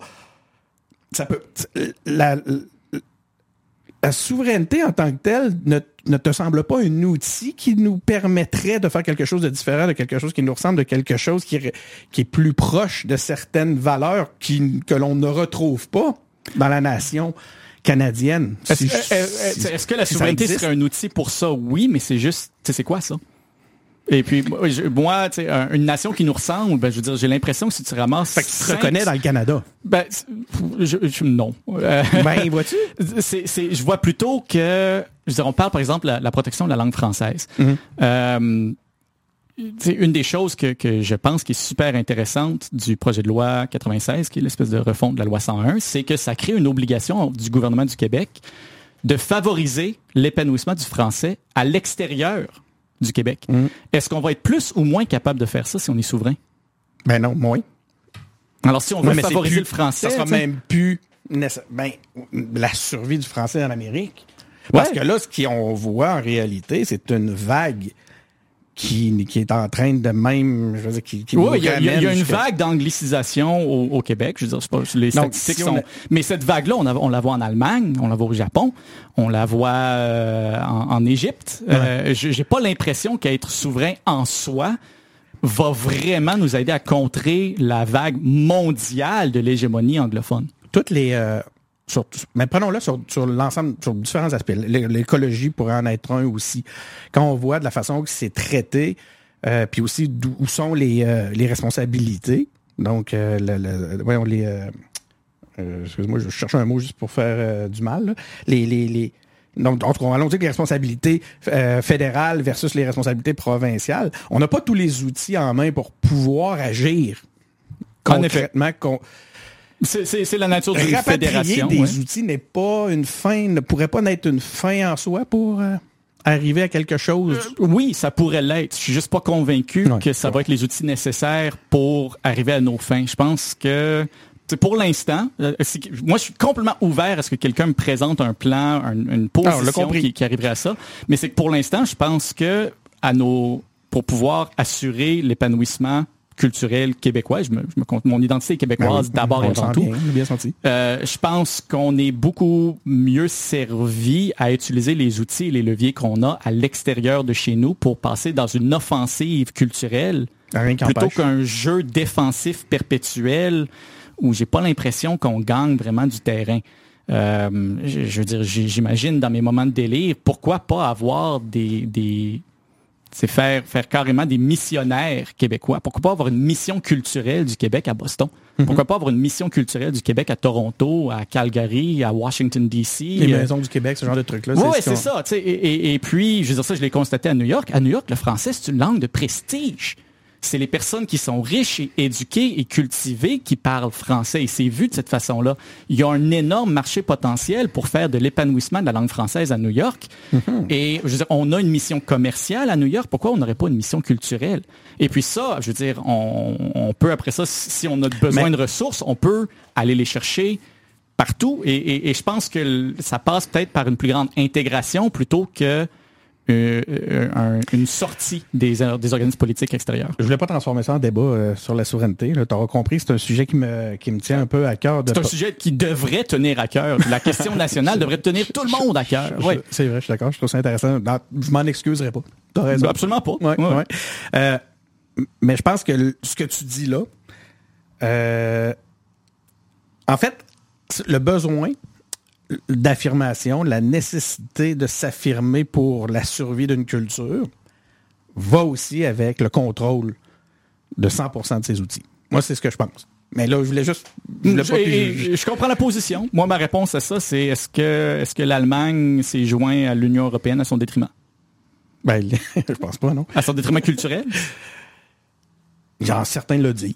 Certains le disent. et, je veux dire, il y a, y a, des mouvements qui veulent mettre fin à l'Union européenne pour cette raison-là. Euh, mais tu sais, il y a des mouvements. Tu sais, je, je, je, je, pense, que bon, c'est peut-être un peu injuste de parler d'Allemagne. Parlons de, de, de, des mouvements qui veulent que la France sorte de l'Union européenne aussi.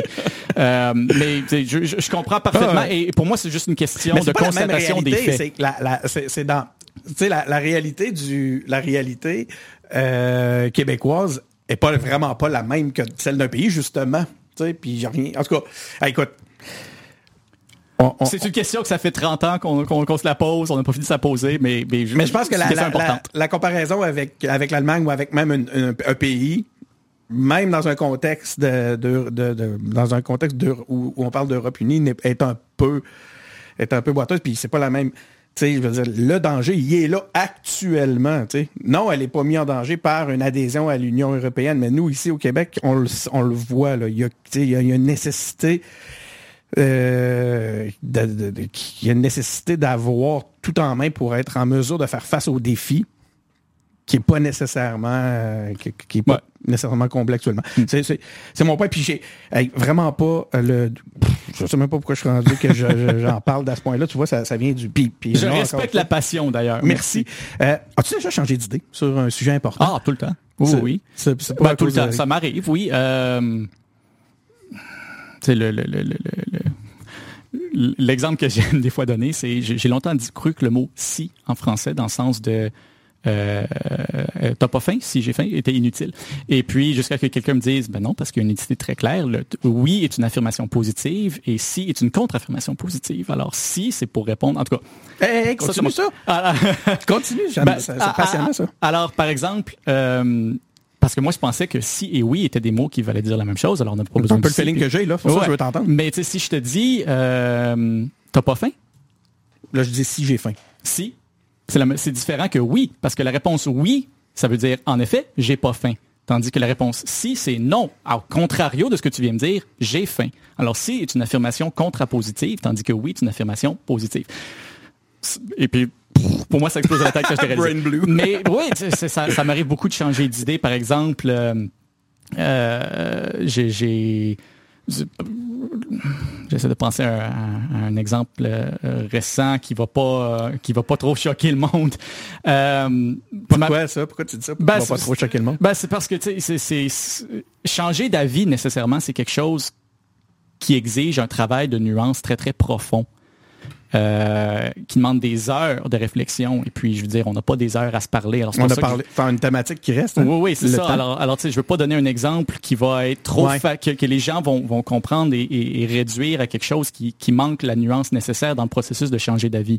Mais euh, j'ai changé d'avis, par exemple, sur euh, beaucoup d'éléments sur la loi sur la laïcité, par exemple. Euh, Ah. La première fois qu'elle m'a été présentée, j'étais j'étais très opposé à beaucoup des mesures euh, de la loi sur la laïcité. Je suis encore opposé à certaines des mesures sur la loi sur la laïcité, mais il y en a d'autres que, après réflexion, euh, après avoir vu son application réelle dans le vrai monde, euh, je suis venu à être plus confortable avec euh, avec certains de ces éléments-là. Peux-tu, nous donner un, un exemple?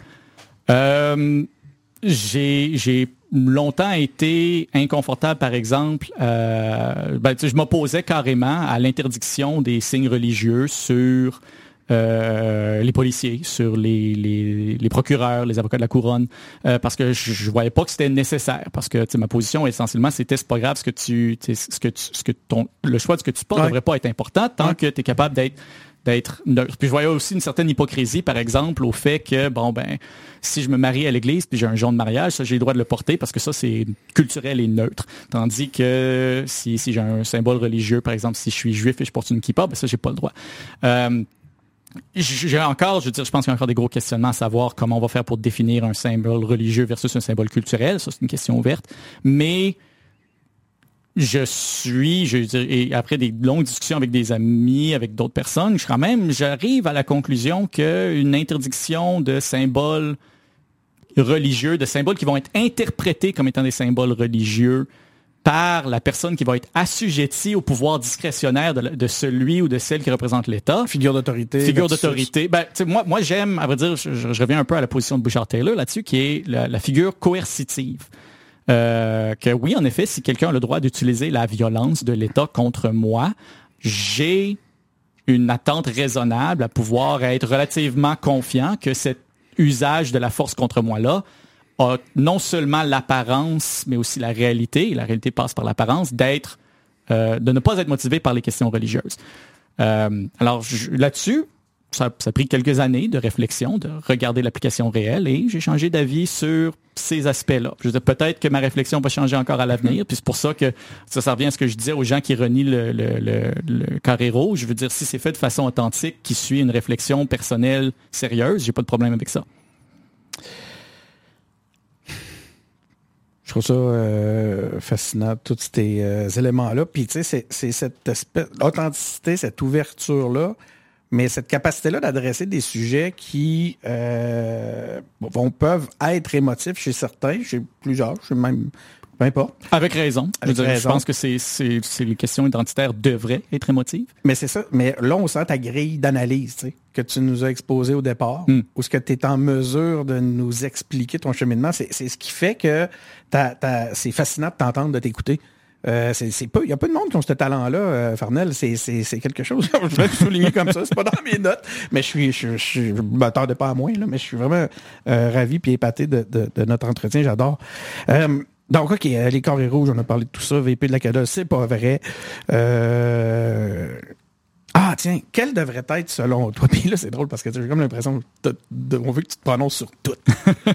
c'est drôle parce que, écoute, ça, c'est une, anecdote comique. À un moment donné, tu, justement, tu étais dans un live, puis là, j'ai fait Ah! Pardonnel Morissette dans live, on peut y parler. Je t'avais écrit une question, je t'avais demandé, Pardonnel, comment tu fais pour être aussi pertinent? Tout le temps. Puis écoute, t'avais eu une réponse parfaite. Tu l'avais pas dit comme ça, mais tu m'avais dit parce que je parle juste de ce que je connais. Quand je connais pas un sujet, je ferme ma gueule. T'avais pas dit ça parce que t'es élégant. T'as, as de l'élégance dans tes propos. Mais en gros, c'était ça que tu disais. J'avais trouvé ça très drôle. Je, je, comment veux-tu? je me donne la permission de dire je sais pas, j'ai pas d'avis. Alors, c'est souvent les gens me demandent qu'est-ce que tu penses de telle affaire? J'en ai aucune idée, j'ai pas d'informations pertinentes, je sais, j'en sais pas plus que vous, j'ai pas d'opinion. Parce que là, c'est ça, nous, en t'écoutant comme ça, tu sais, euh, sur l'ensemble, puis justement que face à, toute euh, cette pertinence-là, on, a souvent tendance à te poser, des, on veut ton avis sur tout. sais. Fait que là, c'est ma prochaine question. Selon toi, ça devrait être quoi les, les grands dossiers nationaux prioritaires? Actuellement? Euh les, je vois déjà les commentaires s'en venir. Euh, les changements climatiques. Je pense que faut absolument que, que ça c'est un effort collectif global, puis des efforts collectifs globaux, on n'en a jamais fait en tant qu'espèce. Et je pense qu'on est rendu à devoir le faire. Euh, alors comment on fait ça? J'en ai aucune idée. Qu'est-ce que ça veut dire? Je sais pas. Comment on va gérer les différents intérêts internationaux je le sais pas. Si je le savais, là, je serais aux Nations Unies, je serais pas sur un podcast. De pointer Exactement. la priorité. Euh, je pense que l'équité fiscale aussi, hmm. en tant que en, tant que, société, est très très importante. L'équité fiscale au sens de s'assurer que tout le monde paye les impôts qui sont supposés payer. Après ça, l'équité économique. Euh, on voit le gouffre euh, prendre de l'expansion à chaque année entre les gens qui en ont beaucoup et les gens qui en ont pas beaucoup. Et je dis ça en pleine conscience de ma position privilégiée sur la question. Euh, une société peut pas se soutenir quand il y a un petit groupe de personnes qui ont tout le pouvoir, que ce soit le pouvoir culturel, politique ou économique, et une très grande majorité des personnes qui en ont pas. La société peut pas fonctionner de cette façon-là. Ça mène à des frictions et si ça va trop loin, ça mène à la violence et ça, tout le monde perd. Alors je pense que ça aussi, il faut absolument que ce soit une, question prioritaire. Alors ces trois-là pour l'instant. Les, euh, je trouve ça fascinant, tu sais, puis écoute, puis je veux, c'est vraiment pas pour, euh, je cherche pas à, je, dois me trouver tannant, mais je reviens, ça m'a fait penser à la situation nationale encore une fois, puis je trouve que le volet écologique est un bel exemple. Mm-hmm. Tu sais, le Canada, sur le plan environnemental, tu, le considères comment? Tu, tu, donnes, tu l'évalues, tu lui donnes quelle note? Euh, une note. c'est, La note serait euh, super belle mise en page. le, le, fond est un peu absent. OK. La distinction des valeurs au Québec par rapport à cette position-là, elle est mhm. très différente. Donc, collectivement, nos valeurs sont, sont plus, je veux pas utiliser le ben, terme des valeurs québécoises. les, valeurs sont différentes, mais je pense qu'elles sont pas si différentes que ça. Il y a un gros courant de drill, baby, drill au Québec aussi. Oui, mais t'as peu, là. C'est pas, regardons les faits, là. Regardons les faits, puis le, en tout cas, où est-ce que je vais en venir, puis comme je te dis, ben, je, je, je, j'ai juste peur que ça, ça devienne comme si j'étais vraiment constant, puis je cherchais à avoir comme raison mm. sur un chose, puis c'est, vraiment pas ça, mais euh, ça m'intéresse. Le Québec comme nation pourrait, avec une voix à l'Assemblée des Nations, mm-hmm. pourrait donner un exemple, pourrait justement amener une voix que le Canada actuellement ne donne pas? Ben oui, euh, et, c'est vrai, ça, pourrait se faire. J'ai l'impression, par exemple, qu'on pourrait utiliser notre bloc de grosso modo 20% de l'électorat canadien pour s'assurer qu'on utilise les leviers de pouvoir qu'on a au fédéral pour arrêter les subventions euh, fédéral à l'industrie Ah, du pétrole. on les finance. On, les finance, à carrément. 20%. Oui, oui. Alors, je veux dire, imagine si demain matin, là, tous les Québécois, tous les électeurs québécois disent, ben non, nous c'est fini, on vote plus pour des partis qui donnent, qui financent le pétrole. Dire, ça, ce serait un pouvoir beaucoup, Ça beaucoup plus intéressant que si on avait un siège aux Nations Unies. Je pense. Ah! Ah non! Moi, je pense que oui. Ah ouais. Parce que, je veux dire, tu peux, tu peux faire toutes les, les, les, les déclarations, les belles déclarations que tu veux aux, Nation- aux Nations Unies. C'est pas les Nations Unies qui vont gérer, qui vont déterminer c'est quoi la politique énergétique du Canada. C'est les électeurs canadiens qui vont Ouais, le faire. Et puis, je pense qu'on a plus de pouvoir à contrôler notre bloc de ce 20 %-là. Mais c'est drôle parce que le portrait que tu as fait, le si, c'est pas le même si, mais le si, euh, ça ressemble à ça finalement. Quand tu regardes la, le, le- justement le, le, front, le bloc, tu as dit, t'as utilisé le mot? Ouais, le bloc, un bloc envoie Je pense que, je pense on que le envoie bloc, le bloc- québécois a un super bon nom de parti. On envoie Ouais. le bloc québécois à- en Au Québec, le bloc, c'est c'est euh, quoi? C'est sur 70 comtés à peu près, c'est quoi? Hey, là, Je, je, je vite de Ouais, même, on se pas lancera là-dedans parce qu'on on le sait pas ni l'un ni l'autre. Mais euh, en tout cas, on envoie un bloc important d'élus qui, euh, qui, qui vont un peu dans le sens de ce que tu es en train de nous dire. Fait que euh, quelque part. Ça, c'est drôle parce que les gens, il y a bien des, des, des gens dans la de- chez les souverainistes qui euh, contestent la, la, la, pertinence et l'utilité du bloc justement à cause de ça. Parce Ouais. que finalement, le bloc est utile à la fédération à partir de ses de son tu sais de, entre autres de sa contestation ou de ses des- de plusieurs dossiers qui mettent de l'avant qui finalement font avancer le Canada. Ouais, ben, j'ai- j'aime l'argument que le bloc est la preuve que le Canada fonctionne. Oui. J'embarque vraiment pas là-dedans. euh, pour la simple raison que, que mettons qu'on embarque T'étais dans la... directeur de campagne pour le... Non, mais tu sais, je- je- je- je- je- tu sais, je- j'embarque pas là-dedans juste en tant que, en tant que Québécois parce que, même si on décide que, et puis c'est une position que je, je reconnais légitime, vouloir se séparer du- de la Fédération canadienne, se séparer de la Fédération canadienne, ça va pas se faire à Ottawa, ça va pas se faire avec des députés du Bloc, ça va se faire à Québec, au Québec. Par à Québec, je veux dire à l'Assemblée nationale. Euh, ce qui fait que, encore une fois, même si on est souverainiste, euh, pourquoi pas utiliser les leviers que cette autre nation nous donne sur elle? Si c'est ça notre point de vue, ça me semble un peu, Hey. un, peu étrange comme Oui, mais je conclusion pas politique. ça satisfaisant comme au point de vue de l'identité, tu sais. Ben, je veux dire, si j'avais droit de voter, euh, si j'avais le droit de voter aux États-Unis, je le ferais. Ouais, si, tous les, si, si, mettons, les États-Unis disent, OK, tous les Québécois, vous avez le droit de voter aux États-Unis, mais vous êtes pas, peu importe. Évidemment que j'irai voter aux États-Unis. L'impact des États-Unis est, est énorme. La réalité économique fait en sorte que les décisions qui passent à Washington vont avoir beaucoup plus d'impact sur nous ici que les décisions qui vont se faire à Ottawa, souvent. Puis je, je le sais, j'ai travaillé, j'ai travaillé six ans à New York. J'ai bougé plus de dollars canadiens de New York qu'il y a bien des avocats à Montréal qui bougent. Puis ça, c'est la simple réalité économique dans laquelle on vit. Alors, si on était pour avoir un pouvoir, une influence sur le déroulement politique aux États-Unis, pourquoi on le prendrait pas à notre avantage? Écoute, je, t'écoute là, puis j'arrête de penser à quoi. Tu, tu, fais état de, de, tu dis j'ai bougé plus d'argent canadien à New York. Quand tantôt je t'attendais, je me suis dit j'attendais une BMW. OK. je me suis dit, je me suis fait, je me suis posé la question. Suis dit, Farnell, ça, c'est, c'est, euh, il est dans un milieu, tu l'as dit toi-même tantôt, privilégié.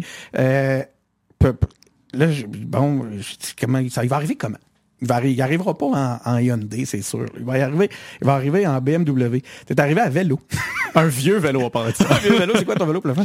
Ah, je sais même pas c'est quelle marque, mais écoute, je l'ai échangé pour le vieux Bazoo de mon grand-père que j'ai hérité, euh, une Toyota Camry 90 que j'ai j'ai Ok, échangé. t'as échangé un J'ai vrai échangé véhicule, pas un mon- Bazoo. ma- c'est- Ok. j'ai- littéralement, là, j'ai échangé ma, ma- c'était ma première voiture, j'ai échangé cette voiture-là pour un vélo dans une espèce de programme remplace ton Bazoo que ça s'appelait il y a à peu près 10 ans. Je pense Euh, j'ai le même vélo depuis. Puis là, t'es arrivé ici à vélo. Euh, J'allais te demander comment tu l'expliques. C'est-tu de par tes. C'est quoi? C'est un choix de- par tes valeurs, en fonction de tes valeurs? Oui, c'est un choix. Est-ce que j'ai accès à un auto quand je suis à Québec? Oui. Euh, mais je veux dire, le trajet entre chez moi à ici se faisait à vélo. Il fait beau dehors, je suis habile, je suis en santé. Je préfère le faire à vélo. OK. Euh, fait que t'as pas de BMW? Ah, tiens, c'est une question. J'ai pas de BMW, non. C'est trop indiscret. Non, Qu'est-ce que tu conduis? Euh, ben, ce que tu conduis. je- je- quand, quand je suis à Québec, j'emprunte l'auto de maman. Euh, j'emprunte l'auto de mes parents quand je suis à Québec. Et ils sont très gentils de. de Puis à New York, t'as pas d'auto, je veux dire. À New York, non, trop pas d'auto. de l'enfer. Non. Euh, crois-tu toujours a d'avoir une personne comme inspiration est une façon limitée de penser? Ça, c'est... Ça, c'est la même citation du même document. Oui, euh, je veux dire, bon, je le, je, le, je le dirais pas de la même façon aujourd'hui. Aujourd'hui, je pense que c'est, je, le, je, le, je le dirais d'une façon qui fait moins fraîchier kid de 20 ans qui pense que c'est tout, parce que c'est ce que j'étais à l'époque quand j'ai dit ça. Mais ce que je le dirais aujourd'hui, c'est euh, inspirons-nous de plusieurs Et surtout, le danger de s'inspirer d'une personne, c'est que tout le monde est, faillible. Je, suis très inconfortable à l'idée de monter des, des, individus, des personnes en, en espèce de mythe. Euh, le, le, les, ça, on le voit aux États-Unis. C'est un mythe, le mythe des fondateurs aux États-Unis qui était intouchable. Ce qui vient après ça quand on se dit que ben ouais, mais attends là, Jefferson qui violait ses, ses esclaves, est-ce qu'on c'est vraiment la personne qu'on veut mettre sur notre 20 dollars? La question, c'est ah mais ça c'est les woke là qui nous obligent à réfléchir à ça. Mais il y, en a partout. Puis, puis je, je pense que inspirons-nous des gestes, inspirons-nous des intentions. Euh, plutôt que s'inspirer des personnes, parce que les personnes sont humaines euh, et, et, je préfère être, être exposé à un maximum d'idées inspirantes plutôt que se limiter à une personne. Il faut dire, dans le cas de la citation, la question c'était vraiment une personne, puis je voulais pas réduire bon, ben, l'ensemble de l'inspiration à une personne. Ma, ma, ma prochaine question c'était euh, si tu pouvais... Non, attends. Ben, qui, qui t'a le plus influencé dans ton parcours intellectuel? Prenons-le c'est pas une personne. Euh, euh... Steven nommé quelques. Ça va peut-être nous aider à peut être déchiffrer ton. Ben, j'ai eu la très très grande chance d'avoir d'excellents parents. Euh, et souvent les gens me demandent où est-ce que tu as appris à argumenter comme ça? Puis moi c'est pas compliqué. J'ai, chez vous, chez moi. Euh, je veux dire une des choses que, que j'apprécie maintenant, c'est que même quand j'étais très jeune, tout était négociable. Il fallait juste avoir un bon argument ce qui faisait que des fois je n'avais pas. euh, alors, ça t'a forcé à. Ben c'est ça, tu sais, c'est quand, quand, on est habitué très jeune à dire ben écoute, pourquoi tu veux, pourquoi tu veux te coucher plus tard aujourd'hui? Pourquoi moi en tant que ton parent, je devrais te le permettre? Forcer l'enfant à, à, répondre à la question autre que juste ben ça me tente, c'est pas suffisant. Euh, alors ça c'est, je veux dire, je, ça t'a obligé à plonger. Oui, exactement. alors définitivement, première des choses, c'est absolument le, j'ai un milieu familial euh, parent, une, une, grande sœur aussi, qui est qui pour, que je suis, je suis exceptionnellement reconnaissant de cette réalité-là. Euh, mais à part de ça, fondamentalement, je réalise aussi que l'expression ça prend un village pour élever un enfant est très très vrai. J'ai eu la grande chance d'avoir plusieurs adultes et plusieurs amis qui euh, étaient très confortables à, à m'exposer à toutes sortes de choses différentes, à des points de vue différents et qui sont encore capables à avoir des discussions sur des sujets très sensibles, mais de façon très respectueuse. Euh. Alors, ce serait l'ensemble de ces personnes-là. Je, je dirais, j'ai. Il n'y a, pas des, des, grands penseurs, des grands philosophes, des, des, des, pas, moi, des écrivains que t'aurais, qui, qui, ont, qui ont eu un impact sur ta. Ben, je, je lis beaucoup et. et euh... ben, on va y venir. J'ai une question. Oui, ça. Alors, il y a, y certainement des, des grands écrivains qui, qui m'ont affecté de façon très profonde. Euh, mais il y en a tellement que ce serait difficile pour moi de le réduire à un petit groupe qui passerait bien euh, en, à un, résumé, mettons. Euh, ben, regarde, ça va dans mes, euh, dans mes dernières questions. Ça fait quand même 1h20 qu'on qu'on jase, là, puis j'ai, euh, faut que je te laisse aller à un moment donné. Toi, j'imagine que t'as pas juste ça à faire. J'aimerais ça que tu, OK. Ah, un film préféré. C'est quoi ton film? Ah, ben, c'est rare que quelqu'un a un film mhm. préféré, mais en tout cas, mettons, si t'avais à m'en nommer un, t'as le droit de m'en nommer trois si tu veux, mais cinéma. Euh, la Matrice. OK. Euh, bon, je, je, je, je, commençais à, bon, on va voir mon âge. La Matrice est sortie quand j'ai commencé à avoir l'âge où je commençais à comprendre qu'il y avait plus que juste mon immédiat dans le monde. Euh, alors ça, c'est un film qui m'a beaucoup, beaucoup influencé. Ah, est-ce qu'on vit dans une dans la réalité? Euh, oui. Mais qu'est-ce que ça veut dire la réalité? je m'en vais étudier la philosophie. Hein? Attention, poser une question de même à quelqu'un qui s'intéresse à ces questions-là. oui, mais c'est quoi la réalité? Ben, qu'est-ce que tu veux que ce soit la réalité? Euh, alors, dire, La Matrice, ça a certainement été un de ces films-là. Euh, vite de. Moi, je dirais ça, ça c'est ma réponse. Oscar, va demander. La musique, ton groupe ou ton artiste musical préféré, qu'est-ce que tu as le plus écouté dans ta vie? Je suis gros fan de rap québécois. Ah! Euh, le colocasse.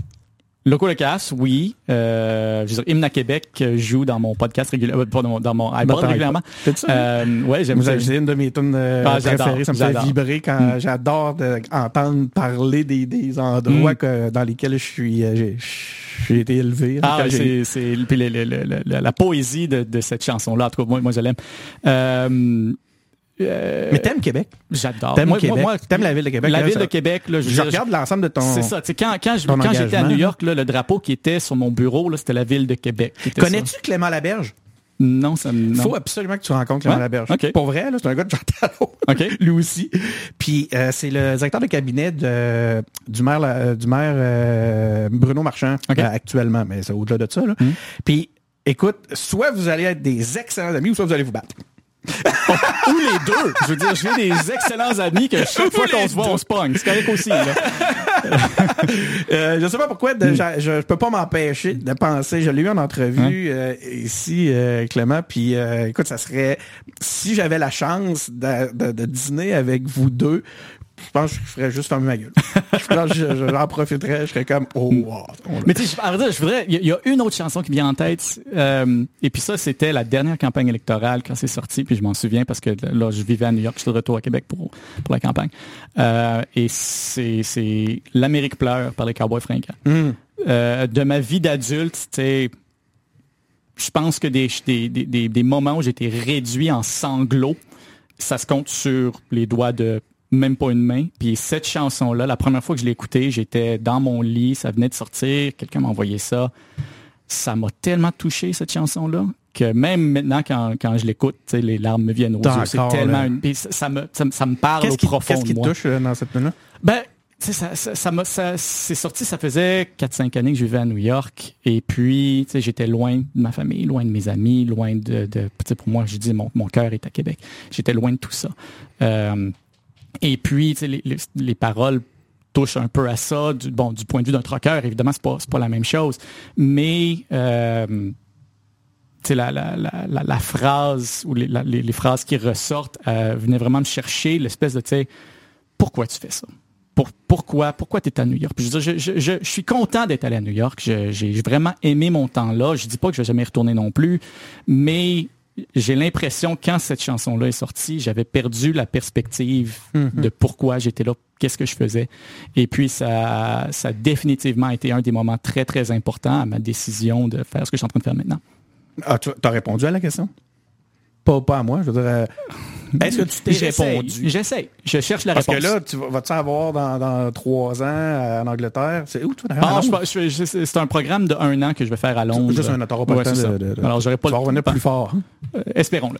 Tu vas revenir plus fort. As-tu des plans pour après à Londres? Euh, je, on- je veux dire, je, je suis allé faire mes études en droit sans savoir qu'est-ce que j'allais faire avec. Je vais à Londres euh, parce que je suis fasciné par l'opportunité d'étudier la philosophie au London School of Economics, parler d'économie, parler d'histoire, parler de droit, profondément. Quelle chance que blague. Ouais, exactement. Je suis privilégié. Ah Je suis très, très chanceux. Euh, Ben là, mais- je pense qu'il y a, y du mérite aussi là-dedans, là, mais... Euh, Ah, oui. Un n'empêche pas l'autre. Oui, c'est ça. Ouais. C'est ça, apprécie. Eh, écoute, c'est fou parce que là, j'ai oublié une des questions qui m'intéressait le plus. Puis oui, OK, là, je te, je te garde plus... Euh, Moi, je te suis pas pressé, une heure. hein. Pas pressé, bon, tant mieux. Mais on repart pas pour une heure.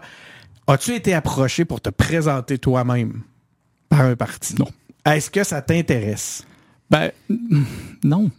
Euh, Non, pour, pour avoir fait des campagnes électorales euh, avant, T'as pas le goût, on aille fouiller dans tes poubelles?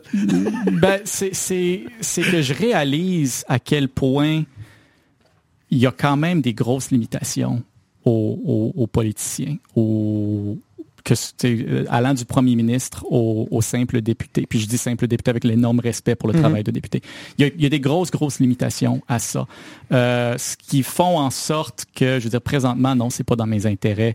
Est-ce qu'un jour, peut-être, je sais pas, mais ma, ma perspective à moi, c'est que avant de demander aux autres de nous faire confiance avec le pouvoir, avec la, la capacité d'appliquer la violence, c'est pas rien. là. Ouais. Ces gens-là ont le droit d'utiliser la violence contre nous et on leur donne ce pouvoir-là. Alors, avant de demander ce pouvoir-là, avant de demander aux autres de me faire confiance avec ce pouvoir-là, je veux me faire confiance moi-même avec ce pouvoir-là, puis je suis pas rendu là. Ah ouais. C'est intéressant. Pourquoi? Euh, Parce que je, je, je sais pas ce que j'en ferais. Parce que je vois. j'ai- Mais tu j'ai- es conscient qu'il y a des gens beaucoup qui me pourraient sembler à première vue en restant respectueux. On semble nous semble moins compétents que toi Ouais, puis pour des- exercer la violence. Il y a des gens qui exercer seraient venus du chez droit toi. de violence. Ouais, puis il y, a- il y a des gens qui, qui seraient venus ici euh, en Hummer aussi, mais moi, c'est pas moi. Je, Mais je- tu comprends? Je laisse aux si autres les- leur décision. Ok, mais moi, je ramène mon point. Si les gens comme toi ont pas confiance à ça, qu'est-ce qu'on va faire? Il y en a des Moi, gens qui ont confiance. Oui, mais tu sais, tu connais l'expérience, puis là, écoute, non, j'ai peur que ça soit un peu trop condescendant, mais tu comprends, les, les, les, les imbéciles ne doutent, de, de- euh, sont sans doute, puis les gens intelligents ont- sont pleins de doutes. Ouais. C'est un peu, c'est là, c'est de, ça que je te parle. C'est que là, on laisse la place, tu laisses la place, Farnell, à tous ceux qui, euh, non, mais tu comprends, la blague là-dedans, c'est, et ceux qui se faufilent, quand que les compétents ne prennent pas la place, ceux qui se faufilent sont pas toujours les meilleurs. Ben, Pour l'instant, je crois pour? que la, la meilleure utilisation de mes compétences là-dessus, pour cette responsabilité sociale-là, c'est d'encourager les gens à s'impliquer. Une autre forme. un autre à, à- à- à participer à la, la- ce que j'espère être une création de culture civile qui va aller de mieux en mieux. Euh, ce qui va faire en sorte que justement, si on a un électorat qui est alerte, si on a un électorat qui a une culture civique bien développée, euh, qui, qui comprend les enjeux, qui a une connaissance, qui a un intérêt, qui a le temps et qui dévoue le temps nécessaire à le faire, on va en avoir moins des pas bons en politique. Alors, je ne serai pas obligé de le faire tout de suite. Ou ever. oh wow, quel cote. Le, le, as-tu une mission? J'espère être une bonne personne. Euh, et, évidemment, tout le monde définit c'est quoi être une bonne personne par eux-mêmes. Euh, J'espère arriver à, je veux dire, euh, un jour, sans rentrer dans la métaphysique, je vais avoir à répondre pour ce que j'ai fait de mon temps. Que ce soit un enfant qui me le demande quand je vais être vieux, que ce, peu importe. Et j'aimerais avoir une bonne réponse. J'aimerais être capable de, de répondre à cette personne-là de façon authentique et me sentir bon de cette réponse. Crois-tu en Dieu? C'est toi qui l'as amené, excuse-moi. Oui, non, mais mes- et, et je veux dire, j'hésite à, à- à répondre parce que là, on se rentre dans la théologie, mais qu'est-ce que ça veut dire Dieu? Euh, est-ce que je, je- je- mes observations de l'univers qui sont excessivement limitées du point de vue d'un simple petite personne, c'est qu'il me semble plus probable qu'autrement qu'il existe une forme de quelque chose plus grande que moi. Euh, et, et si, si les gens veulent définir ça comme étant Dieu, je suis je ce rendu là, c'est juste un mot. Euh, alors, c'est intéressant. Ouais, c'est doublement intéressant parce ça. que je t'écoutais puis je me disais, waouh, ça c'est du Farnell. la, toute la façon que tu as construit ta réponse, c'est ce qu'on Ben, ça- ça voit. fa- ça fâche tellement souvent les gens. me surprends sur la finale. Tu veux pas le dire, mais oui. Ben, c'est que j'hésite beaucoup. Je veux dire, mon, mon raisonnement est pas complet encore là-dessus. Et puis, c'est pour ça que j'hésite à donner une réponse, parce que je veux pas nous donner une réponse qui est fausse, mais en même temps, je veux pas esquiver la question. Je, je, mes observations de l'univers me mènent à la conclusion qu'il est plus probable qu'autrement. Que, puis là, je m'écoute parler, puis là, je suis comme, OK, ta gueule, là. Non, Mais non, non, continue. c'est- ça. C'est que plus probablement qu'autrement, il y a une forme d'être supérieur qui me dépasse, qui nous dépasse. Et qu'est-ce que c'est, je veux dire, euh, est-ce que, est-ce que je suis même capable de comprendre ça? Probablement pas.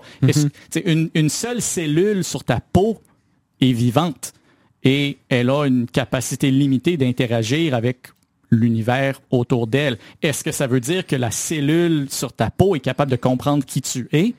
Sûrement pas. Mais ça comprends veut pas dire que tu n'existes pas. Ouais. Ouais, je trouve ça intéressant. Puis, écoute, je te dirais que c'est le c'est la seule façon, à mon sens, de me réconcilier, de me avec cette notion-là d'être- d'être. Parce que moi, clairement, je t'aurais dit non avec la même. Je t'aurais même pu utiliser tout ton début de réponse avec mes observations et tout ça, puis te dire que non. Mais dans cette optique-là, je, on- je- on- je trouve que je, je te comprends. Je comprends le point, puis j'adhère. J'adhère C'est- jusqu'à un certain point. C'est pour ça que les gens me demandent est-ce que, est-ce que tu crois en Dieu? Ma première question, c'est qu'est-ce que tu veux dire par Dieu? Parce Ouais. que je veux dire, c'est tellement un concept flou et nébuleux. Bon, OK. Ben, que- selon le Ouais. Répandu. Est-ce que je crois qu'il y a un, un, un homme barbu qui m'attend sur un sur, sur un, nuage? Non. Parce que tu sais que c'est ça qui m'a amené à la question. Là, un jour, je vais avoir à, à répondre de mes actions. Euh, le livre. Le As-tu livre. un livre qui te... C'est au même titre que je t'ai demandé, euh, la musique, le, le film? Euh, je dirais le plus récent qui m'a touché, et puis l'auteur est mort récemment, c'est L'insoutenable légèreté de l'être, par Milan Kundera, euh, qui m'a été donné par un, un très bon ami. Ah, t'as fait, t'as pas fait un billet? Ouais, j'ai fait un, petit, un petit ouais. billet là-dessus. euh, c'est un livre qui m'a été donné par un, un très bon ami. Et puis, c'est un livre que, en le lisant, euh, c'était frappant. C'est c'est un livre qui est dur à lire quand, quand on est dans, disons, dans le public cible. Euh, mais c'est un livre qui, qui, qui certainement a, a beaucoup recadré certaines choses de la façon que je voyais qui je suis, qui les autres sont. Et euh, bon, là, allez pas, allez pas essayer de lire le livre en vous pensant, je vais comprendre Farnell de cette façon-là. C'est, c'est un aspect, c'est parmi C'est tant ma d'autres. mission aujourd'hui, Mais- décoder. Mais ce livre-là m'a- m'a m'a beaucoup touché. Euh, et puis sinon, bon, ça c'est une espèce de cliché, puis je, je- je me sens quasiment comme trash à dire, mais les pensées de Marc Aurel m'ont aussi beaucoup touché. Euh, y a-tu une pièce de théâtre? Que t'aimerais, euh, tant qu'à être là? Wicked sur Broadway. Euh, là, j'ai vu dans une de tes dernières capsules, puis là, quand, ça- quand la capsule a commencé, je dis, ben, coudon, euh, Fernel se met à la au contenu commandité. Euh, puis tu précises que ce n'est pas le cas, que tu le fais parce que tu pensais que le, le bon travail des créateurs euh, avait mérité que tu le mentionnes. Euh, j'ai compris que tu étais gamer. Oui. Ben, ga- ça m'arrive. Tu as été gamer peut-être un été peu gamer, plus, ouais. puis t'as Je le suis de- encore un peu. Bon, Là, comme comme beaucoup de gens de mon âge, euh, quand j'étais ado, je jouais énormément aux jeux vidéo, puis je le fais moins. Bon, ben regarde, pour, pour tous ceux qui nous écoutent puis qui sont, qui, qui sont aussi euh, qui se retrouvent dans la culture du, du, du gaming puis qui ont plein de jeux en tête, as-tu un jeu à mettre à cette liste-là? Là, moi, je t'ai parlé de films, de musique. De... De, de- de jeux qui m'ont comme... As-tu un jeu? Ton jeu préféré, tu sais? On l'a posé euh, simplement, ma question. Là. Euh, je- Il- ben, ben, présentement, je vous dirais Sea of Stars, que j'aime vraiment beaucoup. C'est celui que j'ai plugué, plus ou moins, mais encore une fois, je les connais pas, ils me connaissent pas. C'est juste que de un, j'aime les jeux de rôle. De deux, il est fait à Québec, puis c'est dans mon cœur.